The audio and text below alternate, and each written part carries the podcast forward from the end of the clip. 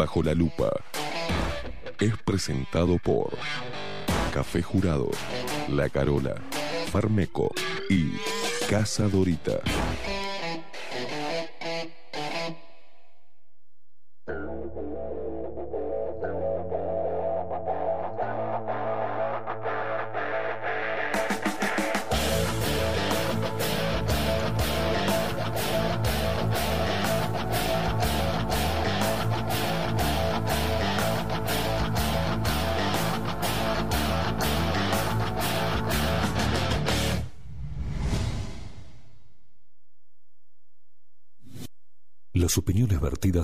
Bajo la Lupa son responsabilidad exclusiva de su conductor.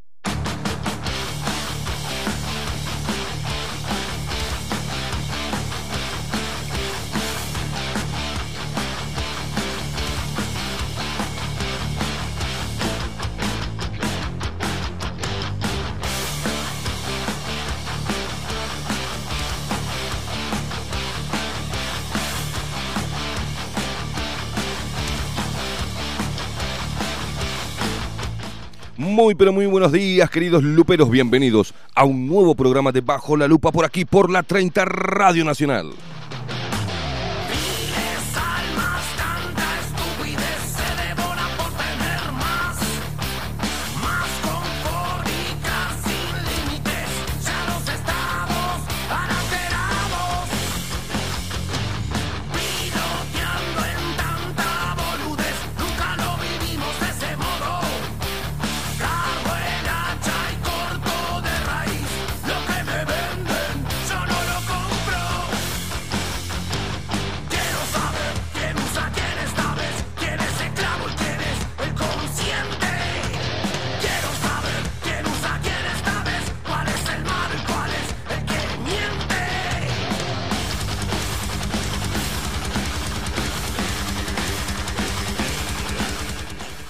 Pero muy buenos días, queridos luperos intolerantes. Qué alto que está, siento chillón esto, el retorno. 24 minutos pasan de las 7 de la mañana, iniciando un nuevo programa. Hoy, miércoles 3 de febrero, y otra vez nublado la mañana. ¿Qué lo remil parió?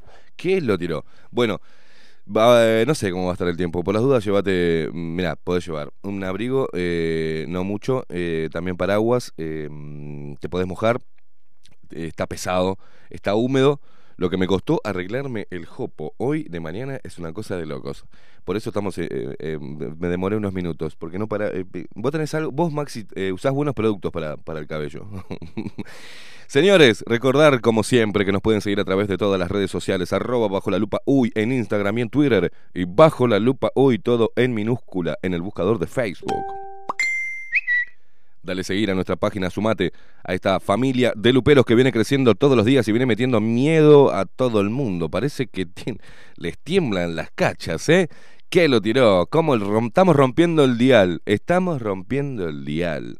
Estamos, el material debajo de la lupa sale para todos lados y de ahí empiezan a trabajar. Es bueno que hagamos trabajar a nuestros colegas, ¿eh? que hagamos trabajar el coágulo, que hacen así, bueno, a ver qué dice este loco de mierda y a ver si laburamos un poquito, ¿eh? Para la gente, para dar información. Ahora vamos a estar hablando de eso dentro de un ratito.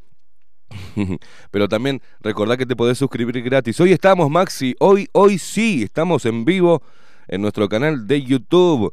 Ya está la gente ¿eh? sumándose. Sí, señor, sí, señor. Hoy se solucionó Antel y la... Desvarió. Sí, parece que vuelan cabezas. Ay, Dios mío, parece que no, no es que hubo un... que reiniciaron. Parece que alguien hizo... ¡Ping! Metió el dedo. metió un dedo ahí un sindicalista. Dije, no, casi digo sindicalista. No sé quién metió el dedo. Y parece ser que hay varios que van a ser sumariados y otros despedidos con un boleo en, en, la cola. Fatality. Ahí va. Flowers, Victory. Señores, es momento de presentarlo a él, el señor de, las perillas, el hombre con el cerebrito, él tiene una cabeza pequeña, pero es todo cerebro, tiene una capa delgada de, de cráneo, todo lo demás es un cerebro, no hay espacio para nada. Está necesitando un reseteo, ¿o no? ¿Sí? Un ah, ¿Precisa alguna tarjeta de memoria para, para ampliar la memoria? ¿Eh? Una no sé qué, me dice. Ahora, ahora me va a decir. Ahora. Ahora me va a decir. Estamos hablando del, del único, del inigualable, el señor de las mil manos, el señor que realmente mueve las perillas. Estamos hablando del pulpo Voldemort, Maxi Pérez.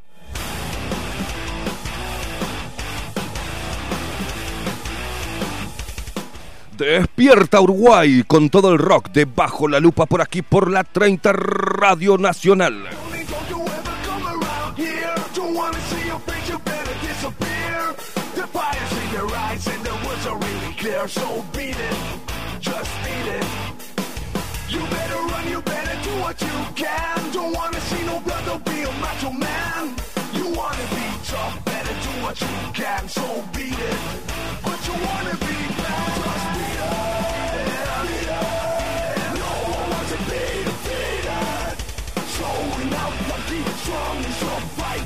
It doesn't matter who's wrong or right. Just beat it, beat it, just beat it, baby. Just beat it, beat it, just beat it, baby. it. They're out to get you better, leave what you can. You wanna be a boy, you wanna be a man. You wanna stay alive, better do what you can. So beat it, just beat it. You have to show them that you're really not scared. You're playing with your life, you're shake truth to the so be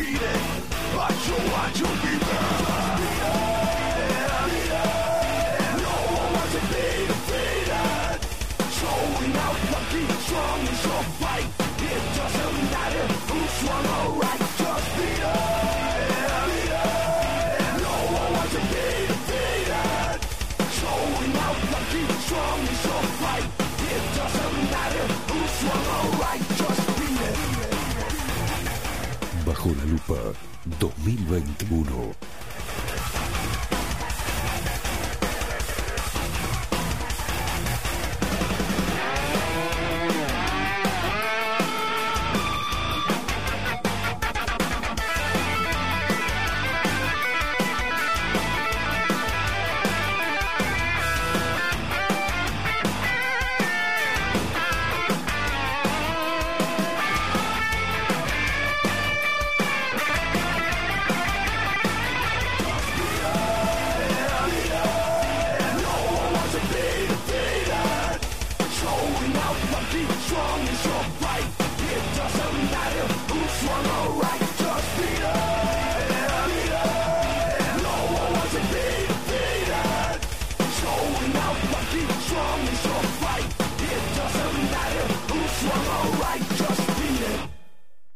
Rock en la 30 porque Bajo la Lupa trajo el rock a tus mañanas para que te levantes bien intolerante, con todo el power y que salgas a laburar, que salgas a ganarte la vida laburando, no como algunos que se la ganan choreando, ¿no?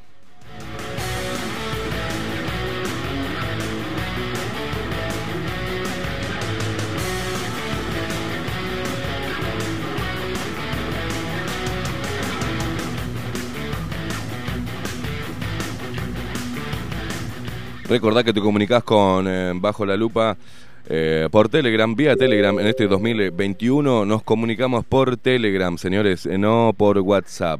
Y nos encontrás en Telegram como Bajo la Lupa Uy, ¿no? Maxi Pérez. Maxi, ¿cómo le va? ¿Cómo anda?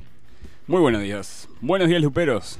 Ah, salude al que dice que es una. Hay, hay un, hay un veterano que se ve que no tiene, no mantiene relaciones sexuales y que tiene como un resentimiento horrible. ¿Vio esa gente que ve el programa para Sí, decir que es una sí. porquería? Sí, lo, dice vi que el es, comentario, vi el comentario. Dice que es una truchada que usted, el operador que está del otro lado, de- así sí. puso de la mampara, eh, esté hablando. ¿Qué, qué, qué le contesta? Contéstele, Maxi. No, nada, nada. ¿No? ¿No le contestamos? No, no, no, déjelo. Yo, eh, desde bajo la Pobre lupa le dijimos si podemos lástima, hacer algo. lástima. Si podemos hacer algo para que sea feliz. Y no, y que siga Este, escuchando, en algún momento capaz que se, se Claro. despierta, no sé. Hay mucha gente con problemitas, Maxi. Sí. ¿Cómo anda usted?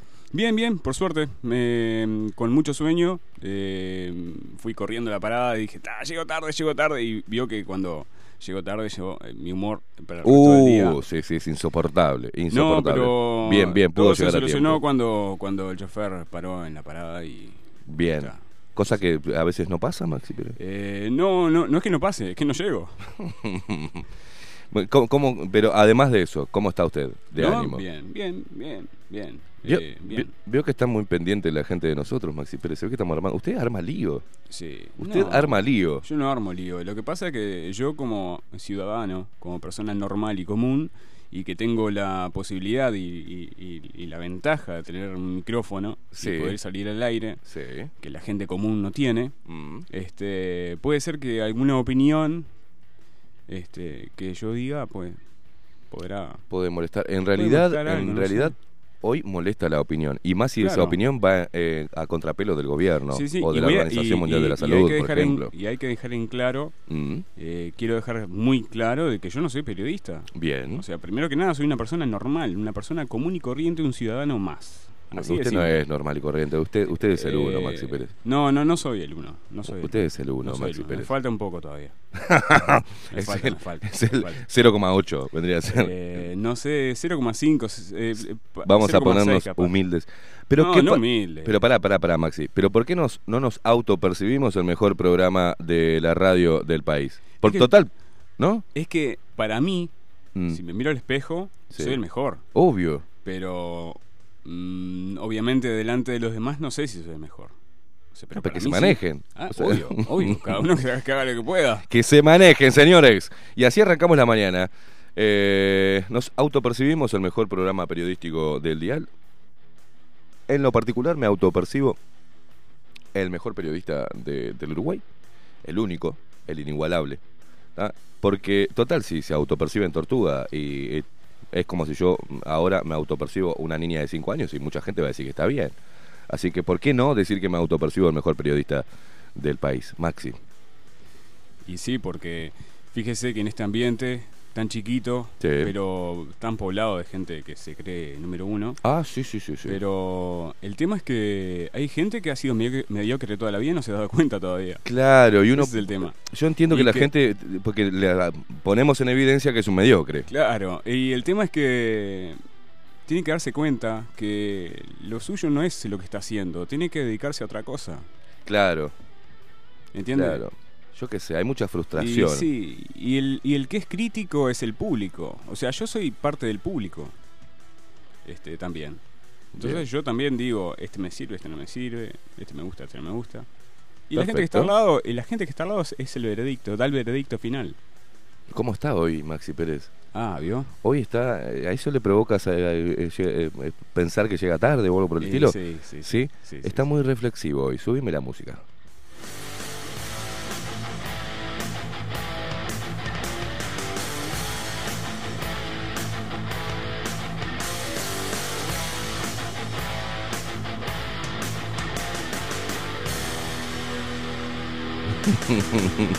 Acá, Wilfredo Aquiles Pranti, Siganda, todo eso dice en su, ¿no?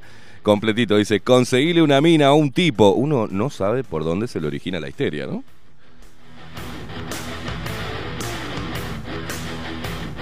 Juancito dice, si le vas a dar bola a los veteranos en un país de gerontes, estamos fritos, dice.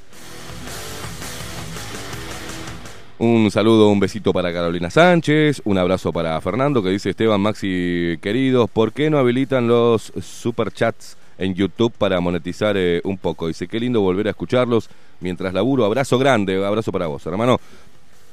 Aclaración.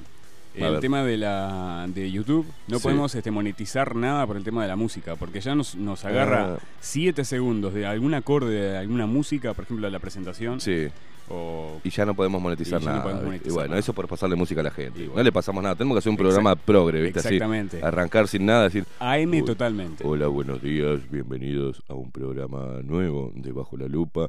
Eh, usted también lo quiere en la actuación, Maxi Pérez, ¿eh? ¿Cómo anda? Eh, en los controles, Maxi Pérez. ¿Cómo le va, Maxi? Muy buenos días. Eh, bueno, aquí estamos una mañana más con toda la alegría, eh, comenzando este- Uh, esta eso jornada. es mi alegría. Eh, bien. Tenemos las vacunas, gracias al presidente Luis Lacalle Pou. Van a venir las vacunas en este momento complicado, ¿no? Complejo. Bueno, ya se termina la pandemia. Creo que vamos a hacer eh, desde acá y creo que eh, la bancada de diputados de todos los partidos va a presentar una moción para encarcelar a todos los negacionistas o todos los que piensen distinto. Me parece bien porque hay que poner una información a conciencia, ¿no? Oh, qué bueno, vuelve la dictadura. Sí, Arriba los yo pienso 70. que es necesario ahora un poco de dictadura en estos momentos, ¿eh? Eh, no sé qué opina la gente. Mensajes al 0 cachanga cachanga 69 69 pepe pepe. Ahí, ahí mandas tu mensaje. Que nos llegaron dos mensajes. Ah, no, uno es de mi tía. ¿Así quiere que hagamos? ¡No, señores! No, no, no, no, no, no, no, no, no. Y después están los otros, ¿no? Después están los otros. Le mandamos un saludo enorme a nuestro colega. Así voy a arrancar la mañana. Muchos mensajes, ¿eh? Muchos mensajes. Sí, ya sé, están esperando que yo les... Esperen, esperen, porque la verdad que ayer, ayer me, mm, me mandaron de todos lados, Maxi Pérez. Che, mira quién está hablando de vos y no sé qué. Este, le agradecemos desde acá, eh, pero encarecidamente. Le mandamos un abrazo enorme enorme a Na- Nachirolita, ¿cómo es? Nachirolita, eh, al señor Nachirolita. Y lo felicitamos con su nuevo ciclo, ¿no? En Rojo FM, ¿cómo es? ¿En qué color es? Eh, verde FM. Empezó Nachirolita eh, qué maldad, qué maldad.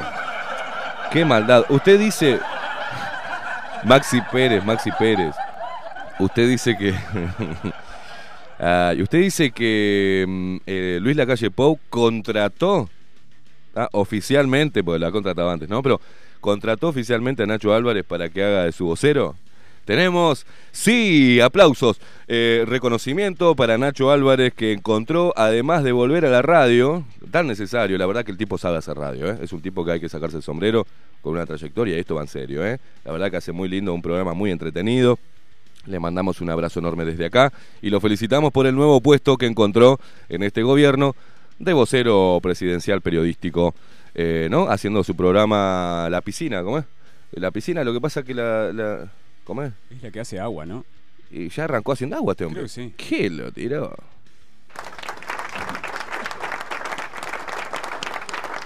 Felicitaciones, Nacho. Felicitaciones, felicitaciones. Ayer estuve escuchando eh, un informe que está bueno. Nos nombró varias veces, así que le agradecemos a Nacho a todos los nuevos. Mirá, acá dice uno, yo soy nuevo. Este, recién. Hay otro más que es nuevo. Eh, nos está pasando, ¿no? Este, audiencia, gracias, Nacho, porque la gente va a venir después del programa de ayer, que tiene una gran audiencia, ¿no? Eh, que la ha cosechado a lo largo de los años. Eso es un mérito propio. Eh, gracias a eso nos nos vi- visualizó nuestro laburo y eso y eso está bien, ¿no? Está bien. Ahora, ahora con mucho con mucho respeto desde acá a la trayectoria periodística, con el respeto que nos caracteriza, ¿no? Yo ayer estuve escuchando el informe que hizo y rescato algunas cosas. no, tranquilo, Maxi, no, no, no, tranquilo. Estoy, eh, eh, es un mensaje lindo, es un mensaje lindo. Pero estas cosas hay que atenderlas, porque no hay que dejarlas pasar, porque el que calla otorga. Eh, primero, mm, creo que eh, el que empieza a atacar a aquel que piensa distinto, tildándolo de negacionista, es un imbécil, ¿no? es un imbécil. Y está quedando como un imbécil ante la gente. Eso es un consejo que te mandamos desde acá, Nachirolita. Eh, él habló de que era un agujero, ¿no? Negro. El tema del testeo. Por un. hizo mención un. al artículo de extramuros de Aldo Mazzucchelli. Respecto a los PCR, un agujero el agujero negro del periodismo, y él dijo que estaba echando luz al agujero negro. ¿No? Pero eh, desde tengo unas lamparitas que le podemos mandar a Nacho Álvarez para que ilumine el agujero que tiene en la espalda por donde Luis Lacalle Pou le mete la mano y le maneja y hace, ah, y habla, ¿no? Porque es impresionante la obsecuencia que tiene Nacho Álvarez con Luis Lacalle Pou, con el Barbeta. Ha quedado demostrado en la entrevista mano a mano que fue, este, porque yo no sé si, si recuerdan, ¿ah? Eh, la entrevista que le hizo Nacho Álvarez y le cantó al presidente Luis Lacalle Pou. Pero se está filtrando un video, ¿entendés? Que, muestra y que mm, respalda lo que estoy diciendo, y siempre haciendo una ayuda a memoria, ¿no? De, hay un periodista que llame al presidente, ¿no? Que lo entreviste primero de manera muy flojita, y después que le cante arriba. Es una cosa de loco. Maxi, vos lo tenés ahí.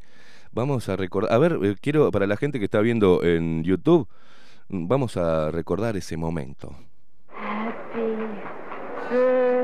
Birthday to you. Happy birthday to you. Happy birthday, Mr. President. Happy birthday to you. ¡Bravo, Nacho! Qué lindo, qué emotivo ese momento. Mirá la cara del presidente emocionado. Y él con la comisura le corría algo. En la comisura había un brillo, ¿no? Este, en la ahí, un brillo lácteo. Qué grande, qué lindo ese momento. Gracias, Max. Usted siempre está tan pendiente de estas cosas que hacen tan bien al país, a las instituciones, a la democracia plena. ¿Eh? Pero entre otras cosas que me, dos o tres apuntes, ya termino con esto porque este, está bueno, está bueno no dejarlo pasar, ¿no? Porque dijo así textual de su palabra, ¿no? Le, fue de su boquita, le fue con la comisura con un brillo. Le fue muy difícil encontrar la voz científica que rebatiera a las otras voces científicas que interpelan a la, pandemia, ¿no? Los mal llamados y, y los llamó y los puso como como están haciendo los periodistas de baja monta, este es de alta monta, ¿no? Pero eh, negacionistas, terraplanistas, eh, helenocépticos, las personas que no creen que la llegada a la luna, ¿no? Eh, y nos puso a nosotros de vuelta a- al programa como promotores del movimiento o parte de la promoción del movimiento antivacuna. No, Nacho, se ve que te pasaron mal el dato para que te pongas loca para hacer el pero nada que ver. Es más, de hecho, voy a aclararle a la gente que me han eh, incluido en muchos grupos de Telegram de movimientos. Yo celebro la libertad de expresión y voy a abogar siempre por la libertad de expresión, por la libertad plena. Esa libertad que tiene que haber también en los medios de comunicación. Pero no coincido y no me embandero con ninguna causa, ninguna movida. Y más cuando tiene nombre y demás, no. Este, yo como ciudadano sí puedo salir a protestar o acompañar cualquier eh, movida que me mm, crea que sea justa. Y no hay nada más justo que eh, dejar o dar lugar a las voces disidentes. Creo que eso, de eso se trata la democracia. Pero, aclarado esto, no pertenecemos ni bajo, bajo la lupa es un programa independiente. Es un programa independiente a todo, a cualquier ideología política y a cualquier movida de mm, civil, eh, ciudadana. No, nosotros estamos enfrentados a la corrupción. Que dicho sea de paso, Nacho, estaría bueno que eh, cuando desde acá, desde bajo la lupa, eh, levantamos una baldosa, vos no vayas corriendo a, pisar la baldosa para, cubrir a las cucarachas, ¿no? Estaría bueno que entre los periodistas eh, em, nos tenemos que cubrirnos, cubrirnos la espalda, ¿no? Espalda con espalda contra la corrupción, cada uno desde su lugar y cada uno con su estilo. Pero no, parece que eh, cada vez que de- desde bajo la lupa destapamos algún tarrito, sale Nacho Álvarez y otros a taparlo, ¿no? A hacerle entrevistas para suavizar a la, a la cucaracha a la cual descubrimos. Y así es muy difícil hacer periodismo, hermano, acá, ¿eh? Pero él hablaba, eh, también dijo, se mofó del, del evento 201. Nacho, ¿cómo vas a decirle a la gente que el que cree, él dijo, eh, el evento 201, el de Bill Gates, donde anticipaba el tema de, de una posible pandemia, con lujo de detalles, por eso suena raro, ¿no? Pareció raro. Dijo que era una idiotez, es lo mismo que él dijera que, y lo puso con algunos este, ejemplos muy, muy...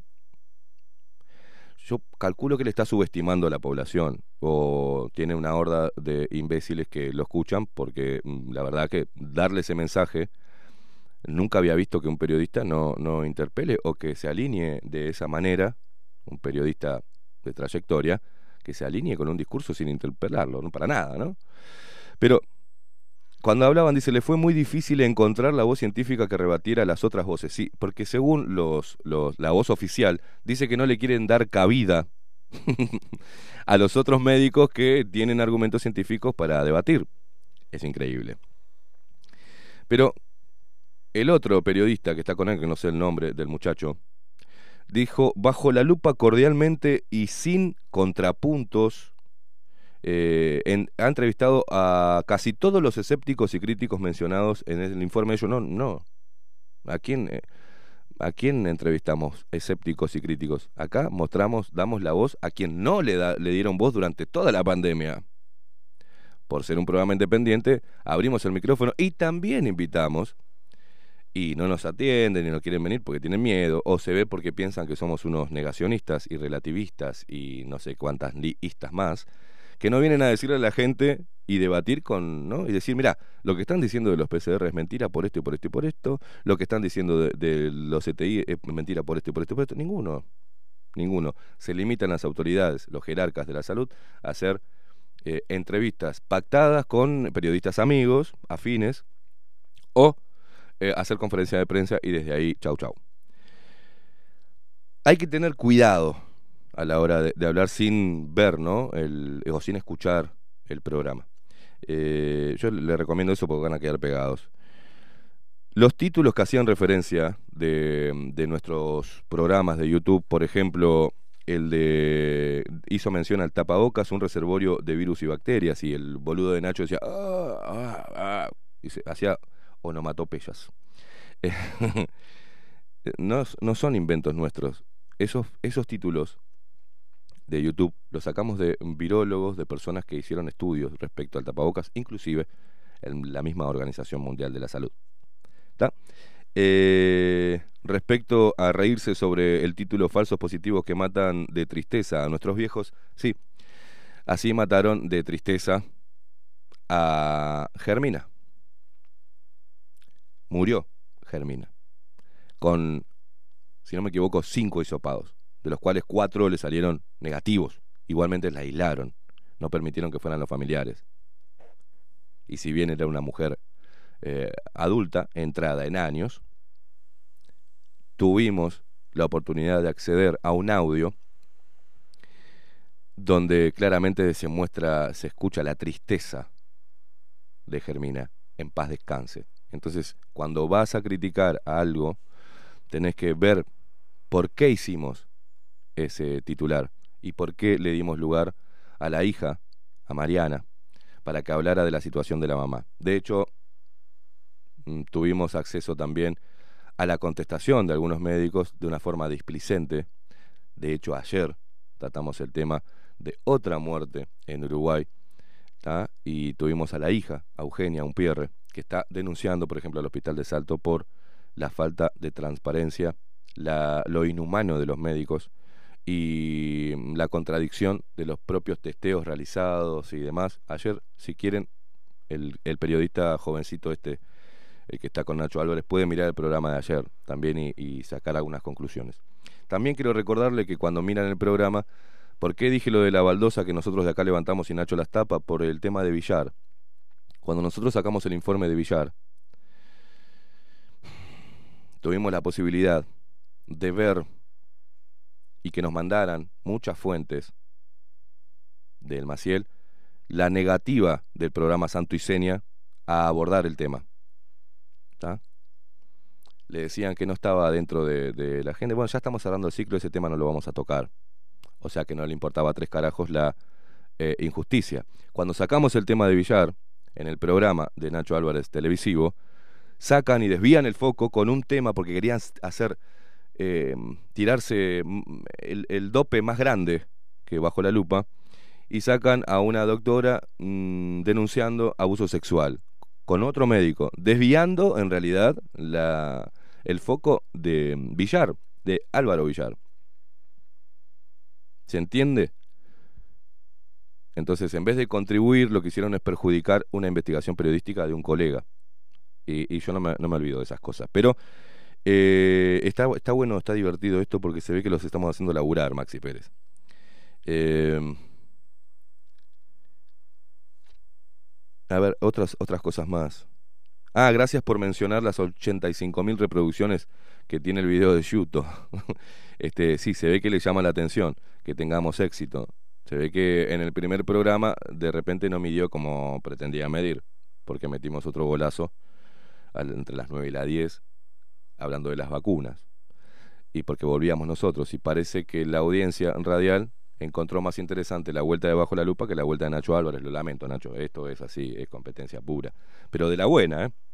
Es más, si precisás algunos datos para algunos informes, estamos totalmente a disposición. Si querés que te envíe eh, los documentos del estudio Kaplan que le hizo la auditoría a la Comisión de Apoyo del Hospital Maciel, te lo mandamos tranquilamente como colegas, te lo enviamos. Voy hasta...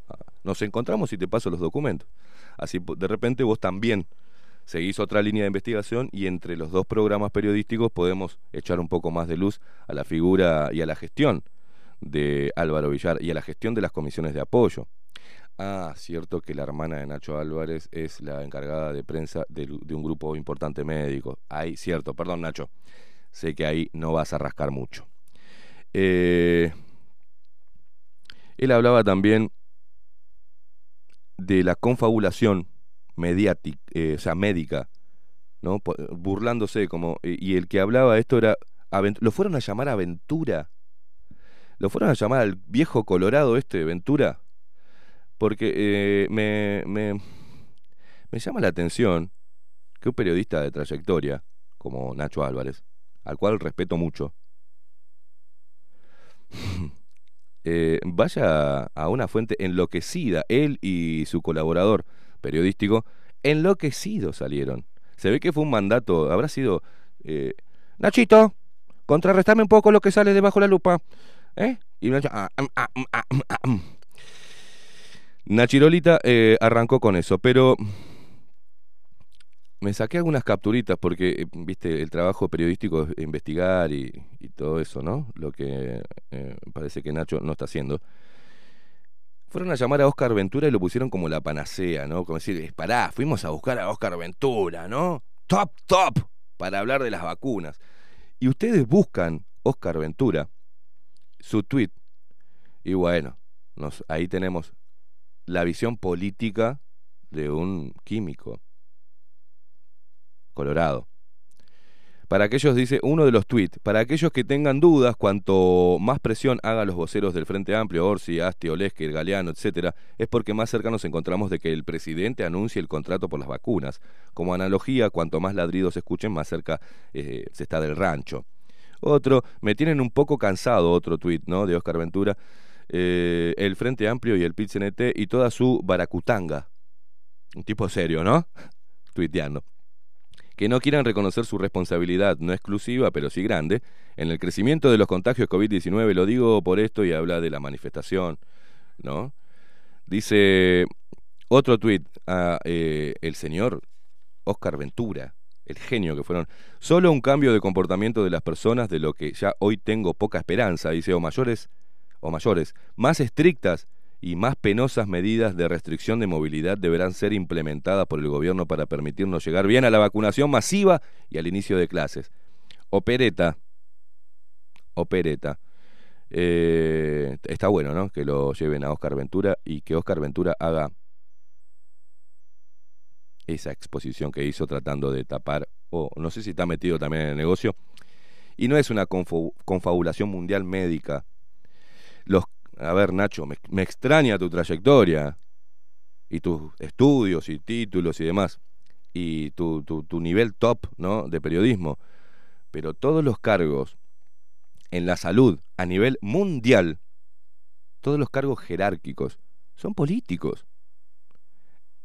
Y en este momento y en esta pandemia, como en las otras, hay un protocolo. No es que los médicos estén confabulando, es que los médicos tienen que seguir un protocolo. ¿Quién dicta ese protocolo? El Ministerio de Salud Pública de cada uno de los países. ¿Y eh, quién los implementa? El director de cada una de las dependencias sanitarias del país. Por ende, es jerárquico y es vertical. Obedece y punto. ¿Y qué pasa? El médico sabiendo un médico que trabaja adentro, porque tenemos muchas fuentes también, nosotros de médicos, que nos hablan de la corrupción que hay y que es una corrupción tan pesada que hasta tienen miedo de mm, denunciar. Por eso tenemos que manejar las cosas con mucha reserva, demasiada reserva, Ex- extremar los cuidados, porque parecen que son al capone. Cierto que él no va a hacer las cosas de la salud porque la hermana de él es encargada de prensa del Grupo Galicia y Grupo Galicia está haciendo un negocio bárbaro con la imagenología en la, ¿no? Ya lo tratamos eso. Pero bueno, no me voy a meter con la hermana de Nacho Álvarez y lo que hace. Hablaron con Radi. Radi. Respeto también la trayectoria de Radi. Vos tenés Maxi ahí que decía, pero el de Radio Sarandí. Eh, eh, escuchemos, porque según Nacho Álvarez tenemos que escuchar a los que saben, que esos nos van a dar la confianza para vacunarnos, ¿no? Pero escuchemos lo que decía en enero en Radio Sarandí el señor Radi. Yo creo que eh, eh, nos ha dado también un poco más de información del exterior. De hecho, había muchas de las vacunas que nosotros pedíamos desde acá, pasame el fase 3, pasame el fase 3. No voy a nombrar eh, vacunas en particular, pero nos costó muchísimo con sacacorcho, había que sacar la información. Y es muy difícil poder generar confianza cuando tú no tenés la convicción desde el punto de vista técnico de que la vacuna es una vacuna segura y eficaz. Me deja más tranquilo, Radi. Me dejaba más tranquilo. Enero. Estamos en febrero, ¿eh? Enero. No, este. Este, marzo. Enero. Escuchemos el audio, pero atentamente quiero que escuchen el audio que pasaba ayer Nacho Álvarez en su programa La Piscina. La, ¿Cómo es, Maxi? La, la, la, la, la pecera. La pecera, perdón, me equivoqué. Eh, lo que hablaba el señor Radi, integrante del GACH, y una no, palabra santa. Parece que cuando se habla Radi, si lo dice Radi. Pero por eso, como si es palabra santa el señor Radi, yo quiero escuchar atentamente qué es lo que dice de las vacunas, ¿no? A ver, escuchemos qué dice. Desde el GACH todo el tiempo se catalizó llegar a que esos informes fueran realizados lo más rápido posible. Y en esa, y en esa reflexión, la vacuna de Pfizer, que es una vacuna que tiene una base eh, de RNA mensajero, una tecnología muy moderna, eh, diría que abre una nueva era en lo que es la, la, la, la, vacunología a nivel mundial, y otra vacuna, en este caso la que se optó es la de Sinovac, Coronavac, eh, China, que eh, está basada en una plataforma eh, muy utilizada, que es la plataforma a virus inactivados. Una es muy eficaz, eh, la de Pfizer. Tiene, eh, es más cara, tiene requerimientos logísticos mucho más exigentes, como ustedes saben, la cadena de ultrafrío. Eh, y si bien los efectos adversos agudos eh, son raros, su, em, digamos, eh, seguridad a, a largo plazo, si bien todos estimamos que es muy alta, la verdad es que no la conocemos del todo porque no ha pasado el tiempo suficiente. Pará, parame. Eh, la eminencia.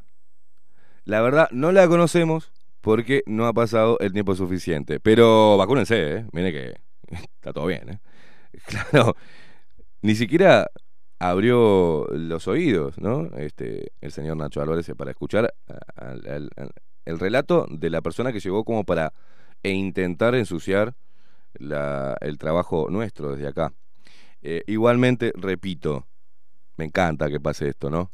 Me encanta eh, que a dos años de, de Bajo la Lupa estemos logrando lo que estamos logrando. Eh, primero en audiencia, en el dial, con esfuerzo, sin la cantidad de, de dinero, sin la cantidad de promoción, sin la cantidad de favores, ¿tá? Y sin este, creernos ¿no? los top de nada, remándola junto con la gente que se fue sumando al programa, hablan por sí solos, ¿no? De que a dos años estemos moviéndole el piso a varios en el dial y haciéndolos laburar, por lo menos para que generen eh, otra visión, otra visión, o que em, el que intenta ensuciar el trabajo de un periodista independiente que hace dos años que está en los medios, eh, habla de que les tiembla, les tiembla las nalgas. Así que Nacho Álvarez, si te tiemblan las nalgas, tenemos algunos, este, algunos consejos. Primero, eh, si precisas información, te la acercamos, en serio te lo digo. Y agradecemos la promoción gratis porque tenemos muchos oyentes nuevos que están viendo de, de qué va el programa. Así que, ¿nos queda algo más, Maxi? No, ¿no? ¿Ya hemos dicho todo?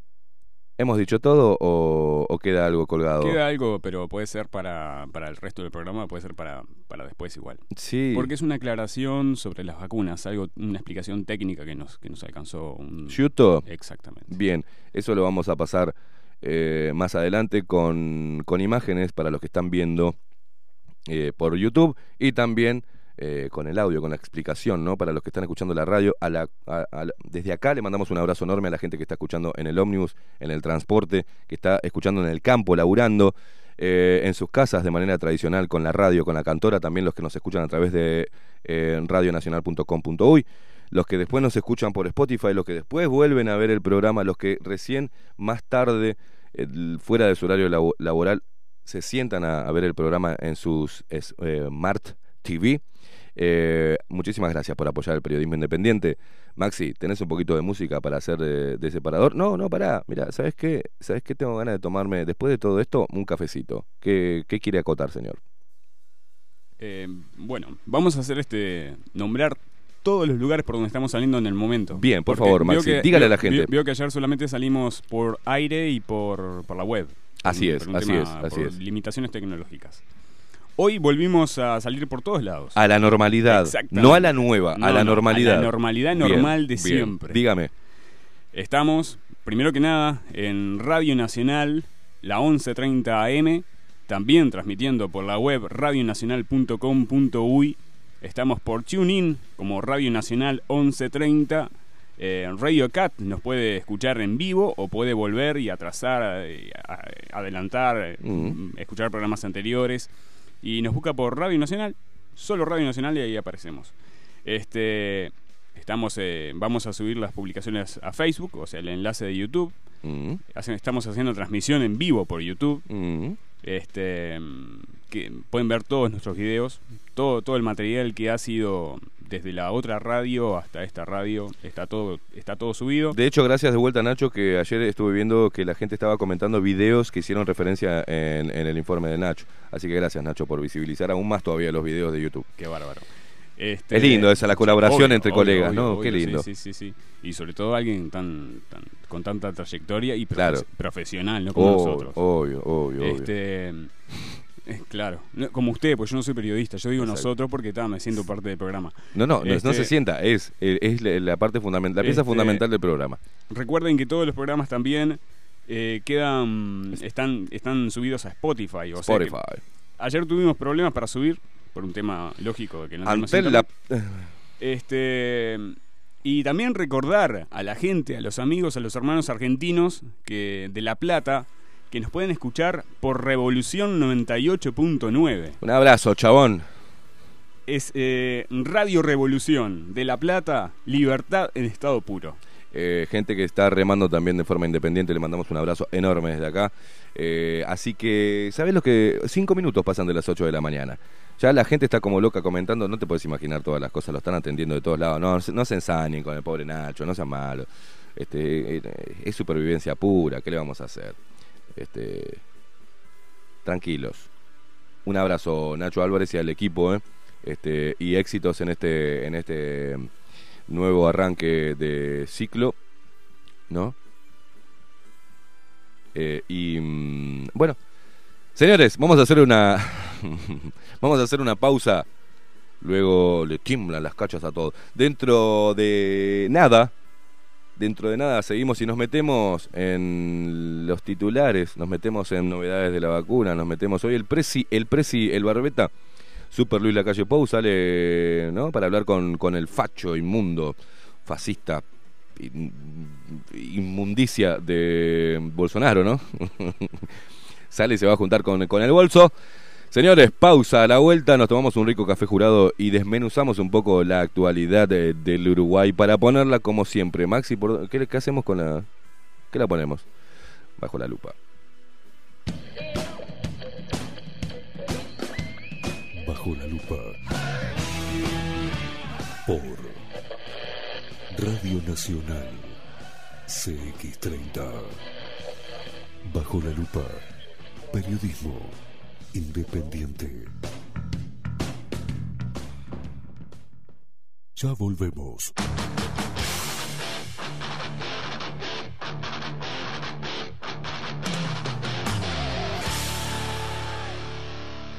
Bajo la lupa.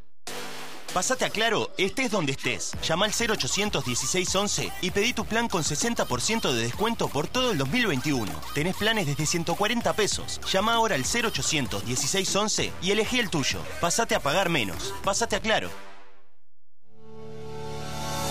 En Homeopatía Farmeco, Farmacia Ecológica del Uruguay, nos dedicamos exclusivamente a la elaboración de productos naturales con los más altos estándares de calidad y seguridad. Homeopatía, terapias florales, fitomedicamentos, fórmulas magistrales, cosmética natural y alimentos naturales. Estamos en nuestras dos casas, Constituyente 1735 y en Zabala 1377. Teléfono 2 403 2341, WhatsApp 095 85 45 32. En la web www.farmeco.com.uy. Enviamos a todo el país.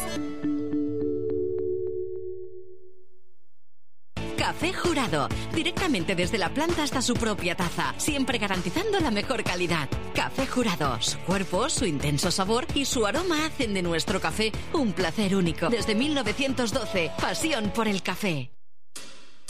La Carola. 13 años haciendo las mejores paellas y tortillas españolas de Montevideo. Sus chefs, Marcos y Carola, no solo ofrecen las mejores paellas, sino que también tienen las mejores pavlovas de la ciudad. Cuentan con un jardín exclusivo para tapeos, degustaciones de vinos y reuniones familiares. También ofrecen un menú express con opción de pasta y jugos naturales. De martes a viernes a partir de las 20 horas, sábados y domingos, también al mediodía. Instagram, La Carola Tapas. Gonzalo Ramírez 2225, esquina Juan Polié. Reserva tu lugar 099 24 20 72. La Carola, el clásico de la ciudad. ¿Y si busco timbres notariales? Salón Libertad. ¿Y si busco juguetes? Salón Libertad. ¿Y si busco... No busques más. Salón Libertad. Tiene todo lo que te puedas imaginar. El salón más completo del centro. Agencia oficial de timbres notariales, profesionales y judiciales. ¿Y si busco fotocopias? También en Salón Libertad. Paraguay 1344. Teléfono 2900 3833. ¿Y si busco golosinas? ¿Y si busco refrescos? ¿Y si busco alfajores? También. Salón Libertad 2900 3833. Estudio Jurídico, Carlos Bustamante y Asociados. Paraguay 1248, apartamento 401. Telefax 2900-4474 o 2900-2156. Estudio Jurídico, Carlos Bustamante y Asociados. www.estudiobustamante.com ¿Tenés un cumpleaños? ¿Un aniversario? ¿Estás pensando en los regalos? La tiendita de papeles y juguetes te invita a conocer su local ubicado en 18 de julio 1257, esquina allí. Juguetería, papelería, bazar, decoración, todo con importantes descuentos y promociones todas las semanas. La tiendita de papeles y juguetes, de lunes a sábados de 9 a 19 horas. Teléfono 2 901 2012. La tiendita de papeles y juguetes. Nombrando bajo la lupa tenés un 15% de descuento en todas tus compras. Y un día volvió. Con más fuerza que nunca. La 30. Radio Nacional puso la mañana de las radios bajo la lupa. Esteban Queimada hace periodismo en serio. De lunes a viernes, de 7 a 10, bajo la lupa. Y agárrate fuerte. La 30, 1130 AM.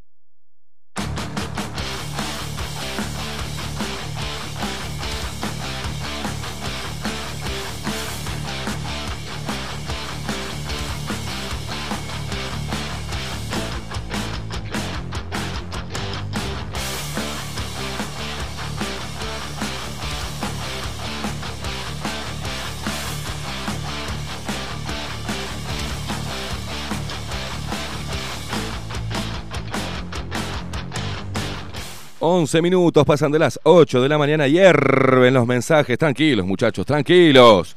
11 minutitos pasan de las 8 de la mañana, seguimos aquí haciendo bajo la lupa esto que nos encanta, que nos llena tanto de orgullo, ¿eh? Esa es nuestra bandera, bajo la lupa, señores, periodismo independiente. Gracias a todos los que están mandando mensajes y los que se están cagando la risa. Muchas gracias. Va con humor, va con humor. Bienvenida, bienvenido el humor. El humor. El humor, hay cosas que causan gracia, sí. Em, señores, ¿por dónde, por dónde eh, arranco? ¿Por dónde? arran- mm, Va, en serio, no puedo reproducir, no puedo reproducir este, lo- los mensajes, señores. No puedo porque son muy intolerantes ustedes. ¿tá? Son muy negacionistas, terraplanistas y todo lo que sea conistas. No puede- se me trancó el tema del azúcar, ¿eh? Se me trancó el tema del azúcar y yo quiero hoy endulzar la mañana. Voy a endulzar la mañana. Voy a endulzar la mañana, pero, pero, bueno, hay muchas novedades ninguna. Seguimos con la misma, con la misma farsa, ¿no? De, de lo políticamente correcto en todos los portales de noticias. Pero ayer estaba viendo algo muy importante. Pará, pero ahora voy a meterme en eso. Pero primero, primero, como es de orden, Maxi Pérez, ¿qué hacemos a esta hora de la mañana? ¿Qué hacemos? Y tomamos el mejor cafecito. Sí, vamos a endulzarnos la mañana, que está nublado, está feo, che. Y la mejor forma de arrancar el día bien, bien apasionado es tomando café jurado. Las cápsulas de café jurado han sido elaboradas cuidadosamente para que el agua fluya a través de ellas, extrayendo toda la esencia de nuestro café, su cuerpo, su intenso sabor y su aroma único. Compartí todos tus momentos con las cápsulas y el grano molido de café jurado desde la planta a la taza, asegurando la mejor calidad. Pedilo al 093 554 715 093 554 715 Café Jurado. Pasión por el café. Of love and what it did to you. You don't have to run, I know what you've been through. Just a simple touch and it can set you free. We don't have to rush when you're alone with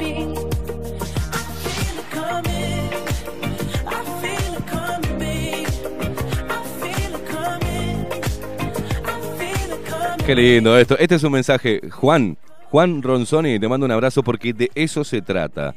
Nos pone, yo te voy de frente, te escucho a vos y al Nachito, dice. Te quiero mucho, loquito, y quiero que te vaya bien y me encanta tu programa. Abrazo, Juancito de Canelón, chicos. Qué grande, Juan. Eso es un lindo. De eso se trata. Hay, hay, hay para todo. La gente, la libertad de elegir qué escucha. Es, y eso es lo importante. Entonces, la idea también, también estaba pensando ayer, ¿no? Este, sobre, sobre todo esto y ver las pocas voces eh, en, el periodismo, ver pocas voces divergentes, disidentes. Entonces yo digo, estamos ante un avance tecnológico que, que ha impactado los medios de comunicación tradicionales. Los ha impactado de manera eh, increíble. Han tenido que reinventarse cada uno de los portales también eh, o los canales de noticias también sacar su versión web, eh, meterse en la era tecnológica, pero mm, también la tecnología ha matado de alguna manera o eliminado muchos eh, oficios o profesiones. Usted imagínese, señora, señor que está del otro lado, que por ejemplo algunas empresas ya no van a contratar un contador porque hay un programa que le hace todo. Y eh, algunos medios ya están probando de tener tipo robotitos o imágenes virtuales para reproducir las noticias.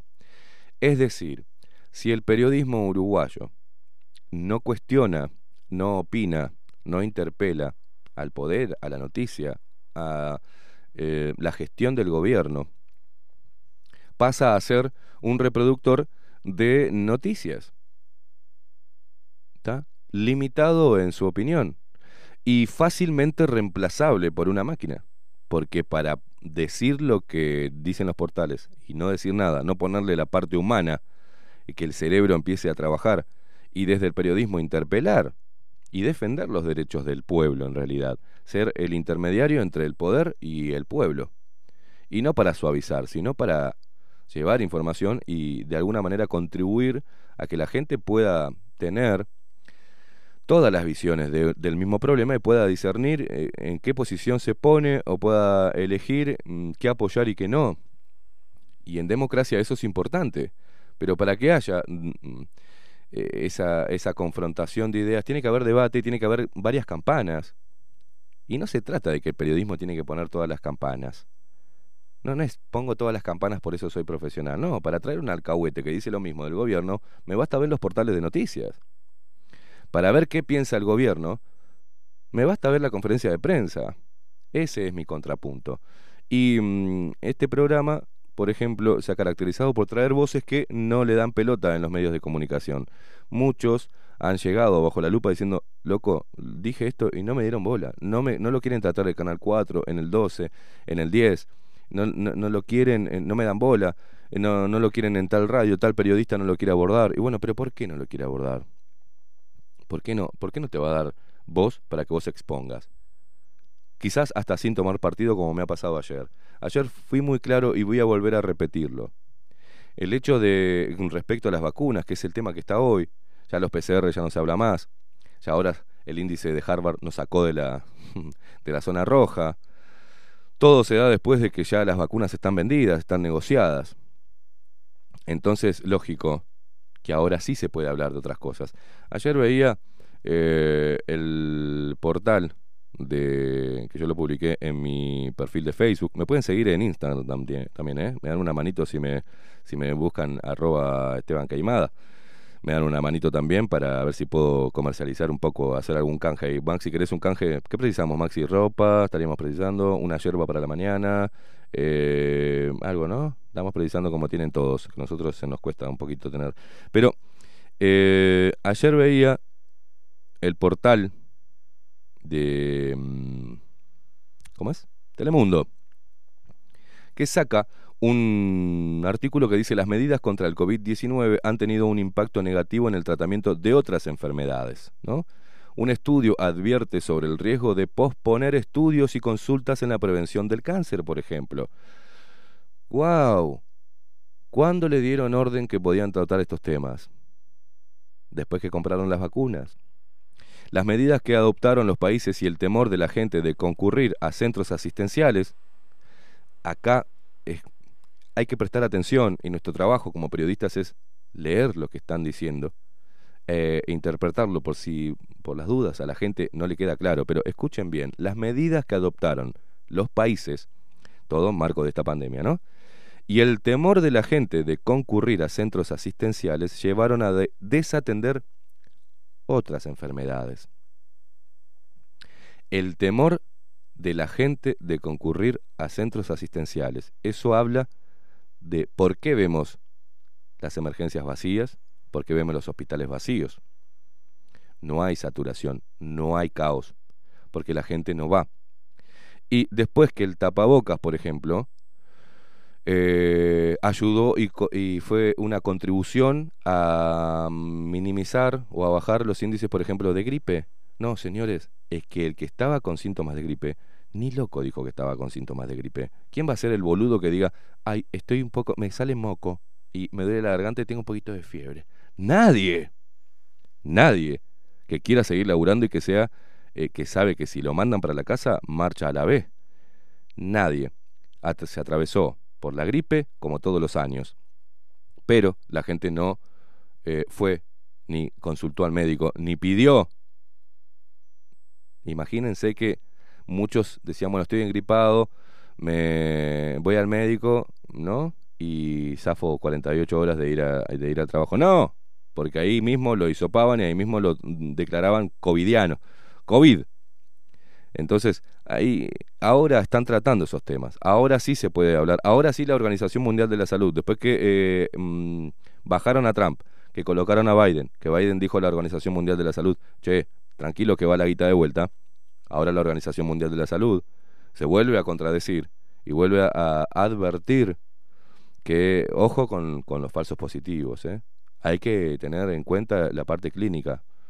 ¿Qué pasó durante toda la pandemia que no se tuvo en cuenta la parte clínica? Porque no se tuvo en cuenta la parte clínica ya que mandaron a gente por, por las dudas.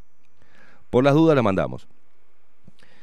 Sigue así eh, redactado esto, ¿no? Posponer consultas y estudios de tamizaje en oncología significa reducir las posibilidades de curación y recurrir a tratamientos más costosos. La pandemia es muy importante y enfocarse en su control es muy importante, pero sin perder de vista el 70% de las muertes se deben a enfermedades no transmisibles y que con las medidas actuales que se han implementado en el mundo y en Uruguay, vamos a retroceder en su control, dijo la doctora Lucía Delgado de la Comisión de Lucha contra el Cáncer, por ejemplo. Un estudio, mire, liderado por quién, ¿no? Tabaré Vázquez, con 48 profesionales de nueve países latinoamericanos, concluyó que el 16 de marzo al 30 de junio del año pasado los estudios de tamizaje en Uruguay se redujeron entre un 70 y el 80%.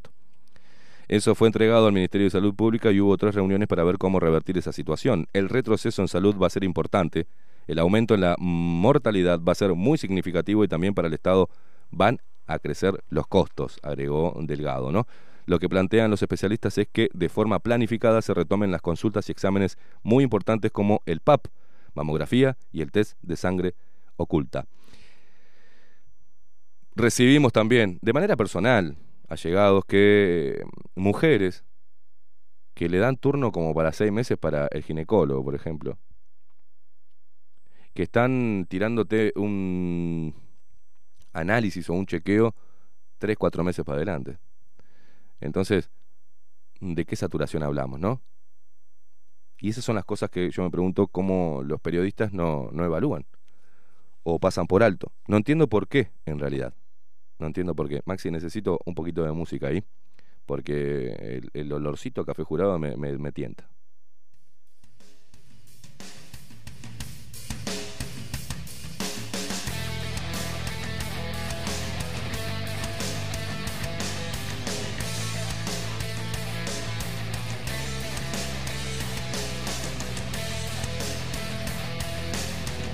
Para la gente que está escuchando, atención, porque dentro de un ratito vamos a tener eh, a la asociación Educar sin tapabocas. Vamos a estar hablando con profesionales eh, de el uso de tapabocas en, en el sistema educativo, lo que genera de negativo, digamos, a la hora de educar. Vamos a tener la voz de mm, desde la enseñanza de este grupo, desde la parte médica y de la parte psicológica. Vamos a tener tres invitadas en estudio abordando cada uno de, de los ángulos de este gran bozal en el cual nos han sometido sin razón y con contradicciones, ¿no? Mismo desde la Organización Mundial de la Salud, mismo también por virólogos y médicos que salen a dar su opinión basada en evidencia y eso es este, muy importante también decirle a la gente.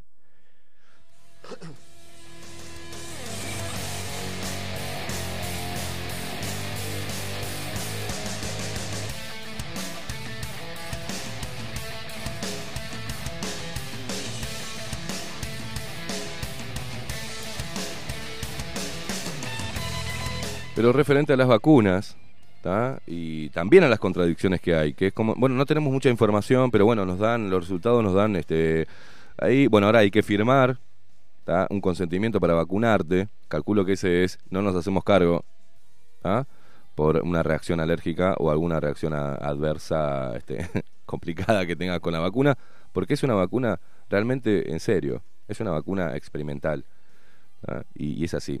Y me paro eh, al no vacunas no con una bandera antivacunas, porque de hecho, me- como muchos, mm, me he vacunado, me he tenido que dar la vacuna antitetánica para diferentes cosas, este, por ejemplo, para renovar la, la libreta. Pero esta vacuna y en el contexto que se da no, no me genera a mí confianza. Pero esto es a nivel personal, no estoy haciendo una campaña antivacunas. Lo que estoy diciendo es que ejerzo mi libertad. ¿No? Y reivindico mis derechos. No hay nada y el Estado no me puede obligar a ponerme una vacuna. De hecho, en, mismo en el ámbito de profesionales, eh, según la encuesta, que ahora hay, hay momentos donde las encuestas para muchos periodistas son palabra santa. Y hay momentos que, bueno, es relativo, ¿no? Hay que ver quién pagó la encuesta. Pero el 40% del personal médico, al menos el encuestado, no se quiere vacunar. Y tienen su derecho, así como el 60%, también tiene su derecho a decir quiero vacunarme. pero no nos eh, intenten acorralar ni correr con el tema de que, bueno, hay que salir lo más rápido posible de esta pandemia para volver a la actividad comercial y que todo vuelva, porque también te dicen, los mismos que la están promoviendo, que no te va a inmunizar y que vamos a seguir, calculo que un par de años más con el tapabocas, con las medidas de restricción, con el distanciamiento social. ¿Cómo puede ser que eh, se tomen el trabajo programas como, como el que hicimos mención al principio del programa, de poner botoneras, risitas, ¿no? Y no hacerlo con el discurso oficial. Ridiculizar el, el discurso oficial que la verdad ha estado colmado de contradicciones. Esas mismas contradicciones que hacen que hoy la gente, al menos el país, esté dividido en dos partes. Yo me vacuno y el otro no me quiero vacunar. Esto independientemente de los movimientos antivacuna y los integrantes. Por algo también eh, la otra vez se enojaron médicos por la verdad, porque yo lo que pedía era, bueno, tráeme los médicos que integran el movimiento, así los entrevistamos. También se enojaron, ¿no? Porque dije que había muchos radicales en esos movimientos. Como en todo, siempre hay un radical que, que la embarra. Como también la mala elección, y lo dije también, de los interlocutores de la idea. La búsqueda de protagonismo hace que la causa se ensucie y que deje abierta la ventana para que sea satirizado, ¿no? Y para que sea demonizado. La persona que tiene que estar, para mí, dentro de, eh, como vocera o vocero de esos movimientos, tiene que ser una persona coherente. Y acá no hay nadie que pueda rebatirte la reivindicación de, tus derechos y de la libertad. Le podrá gustar, algunos harán los bananas y gastarán a las personas que piensan distinto al discurso oficial. La humanidad y la historia ha demonizado a grandes genios, por llamarlos locos, ¿no? O a mujeres, las han quemado, ¿no? Por que salían de lo normal y las llamaban brujas y, y la- y las, las mataban. Siempre hubo una defensa de lo políticamente correcto o de intereses, ¿tá? tanto religiosos, que mataban a cualquier disidente. De hecho, la dictadura hace eso, ¿no? Las dictaduras matan a gente que no comulgan con su con su régimen.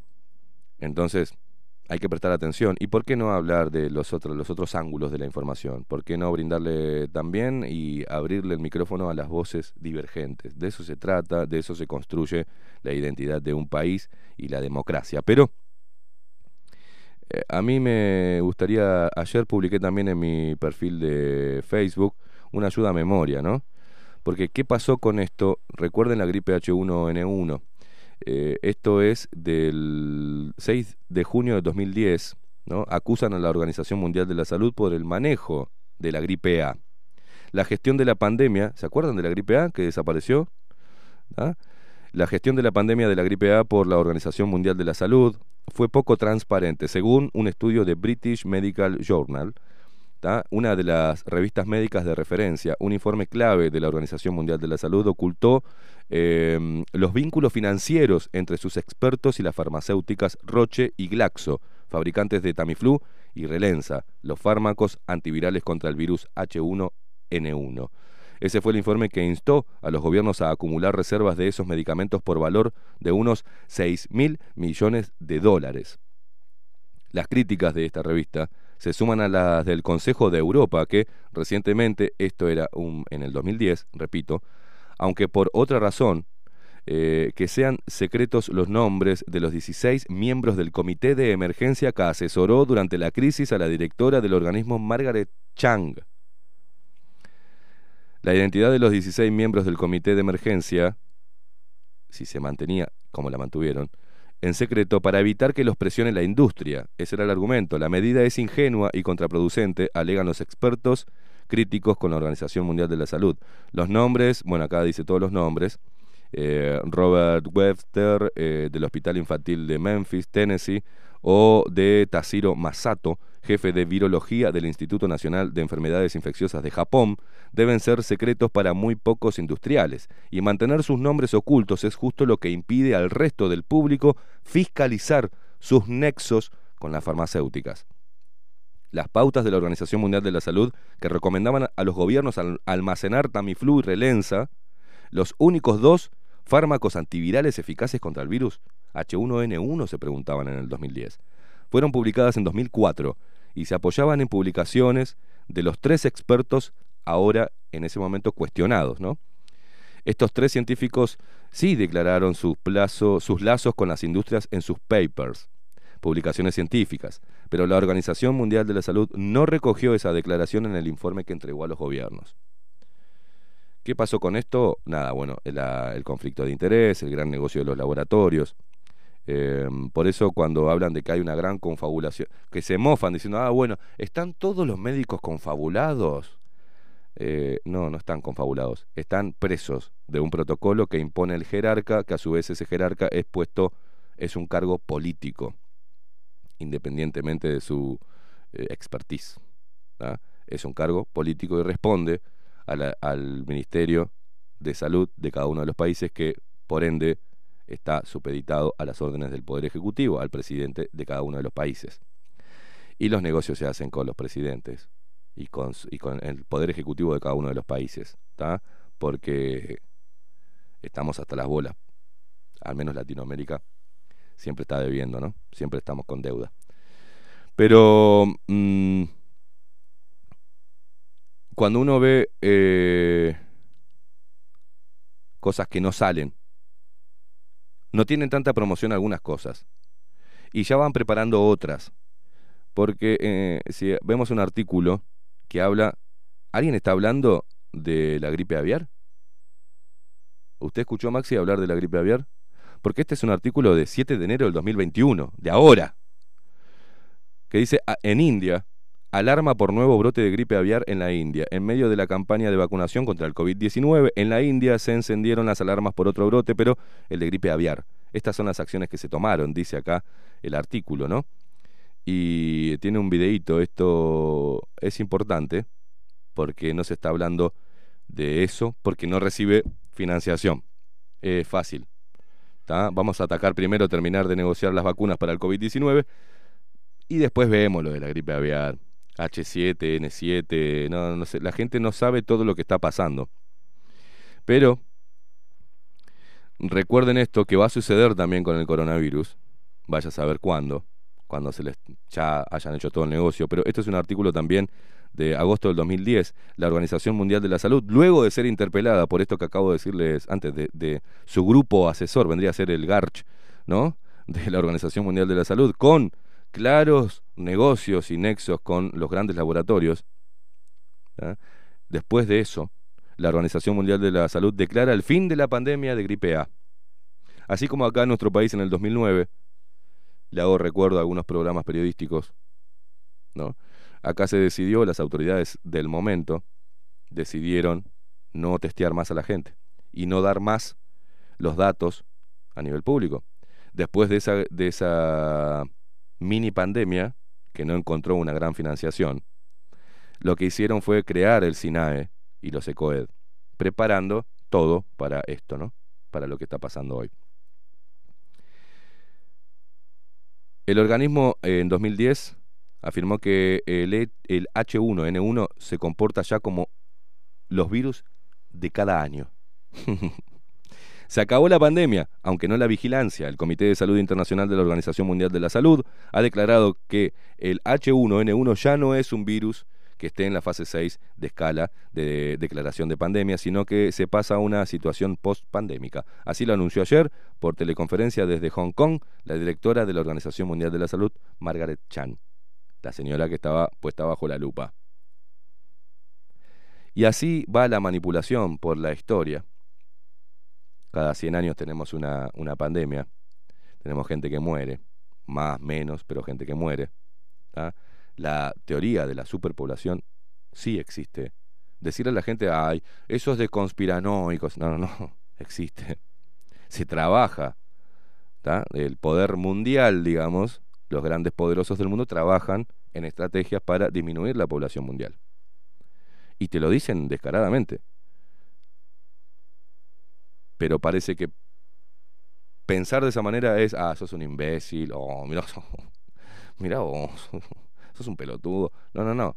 Pienso, observo, veo las estrategias que hay de diferentes formas, algunas muy solapadas y otras este, muy descaradas, sobre esa preocupación que tiene la economía mundial, el Banco Mundial, respecto a la vida útil del ser humano, productiva, ¿no? Cómo se ataca también a los viejos y se los pone, de alguna manera, como una carga para las economías, para la economía mundial. Y eso está, eso, eso es así, pero no porque lo digo yo o porque sea un conspiranoico, sino porque los mismos líderes te lo dicen. También recomiendo ver un video de Juan Domingo Perón, de la década del 60, donde habla de la superpoblación. Y el señor Juan Domingo Perón, que lo pueden buscar en YouTube, ¿eh? dice que, o se habla de, de, que una de las maneras de minimizar el impacto de la superpoblación mundial es, o sea, distribuir a la gente geográficamente en los países, ¿no? O sea, el país que tenga más territorio.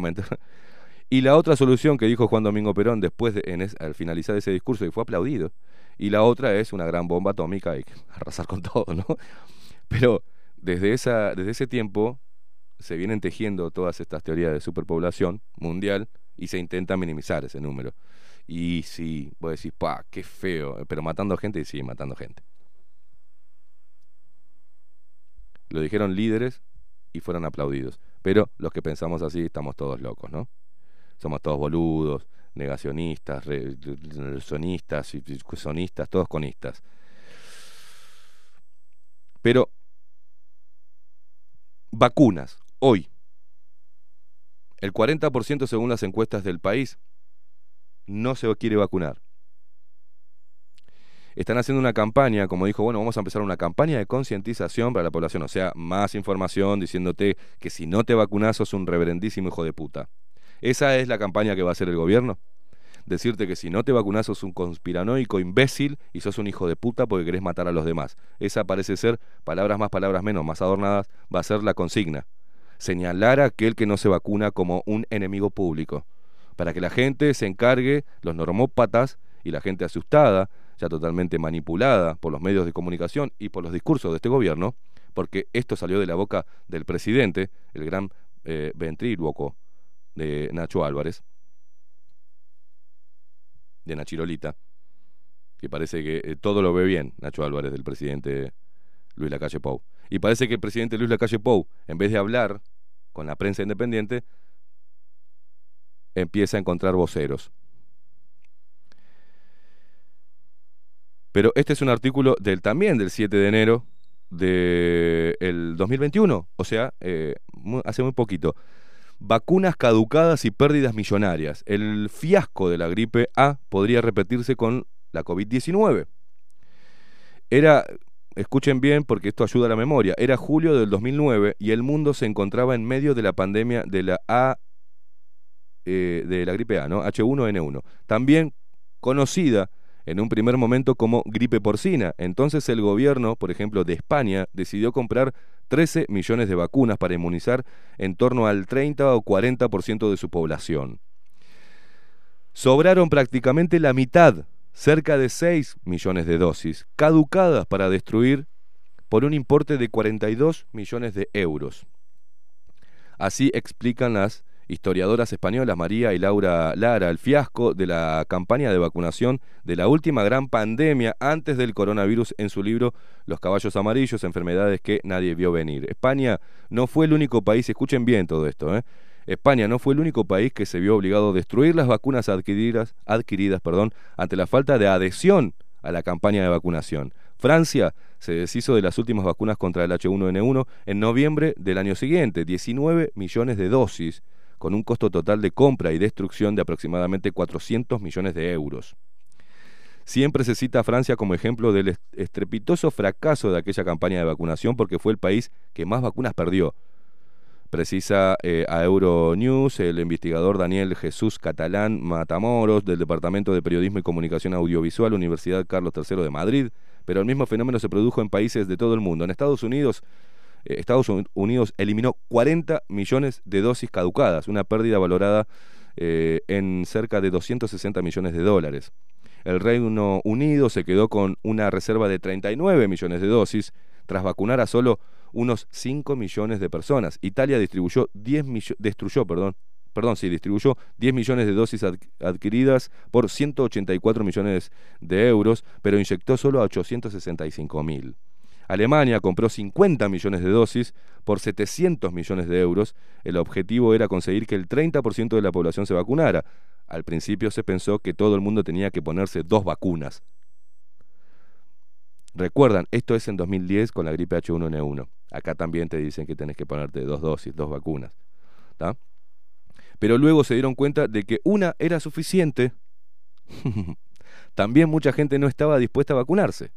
La fecha de caducidad de la vacuna expiró a finales del 2011 y ya no se podía utilizar. Por esta razón, el país destruyó aproximadamente 12.7 millones de dosis de vacunas. Otros 16 millones de dosis fueron almacenadas centralmente y finalmente incineradas. Europa fue una de las regiones que menos vacunas utilizó de las adquiridas inicialmente según un informe de la Organización Mundial de la Salud. En un informe de la Unión Europea para evaluar la campaña de vacunación se revelaba que el escepticismo y la falta de interés de la población estaban entre las primeras razones del fracaso. También el carácter moderado de la enfermedad que no incitaba a vacunarse. ¿Entienden por qué tenían que mm, poner como que el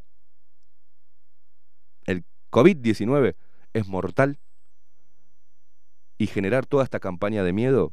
Porque atrás venían las vacunas. Atrás venían las vacunas. Y lo que no quieren es lo que esto que estoy contándole que pasó en el 2010, luego de la gripe H1N1.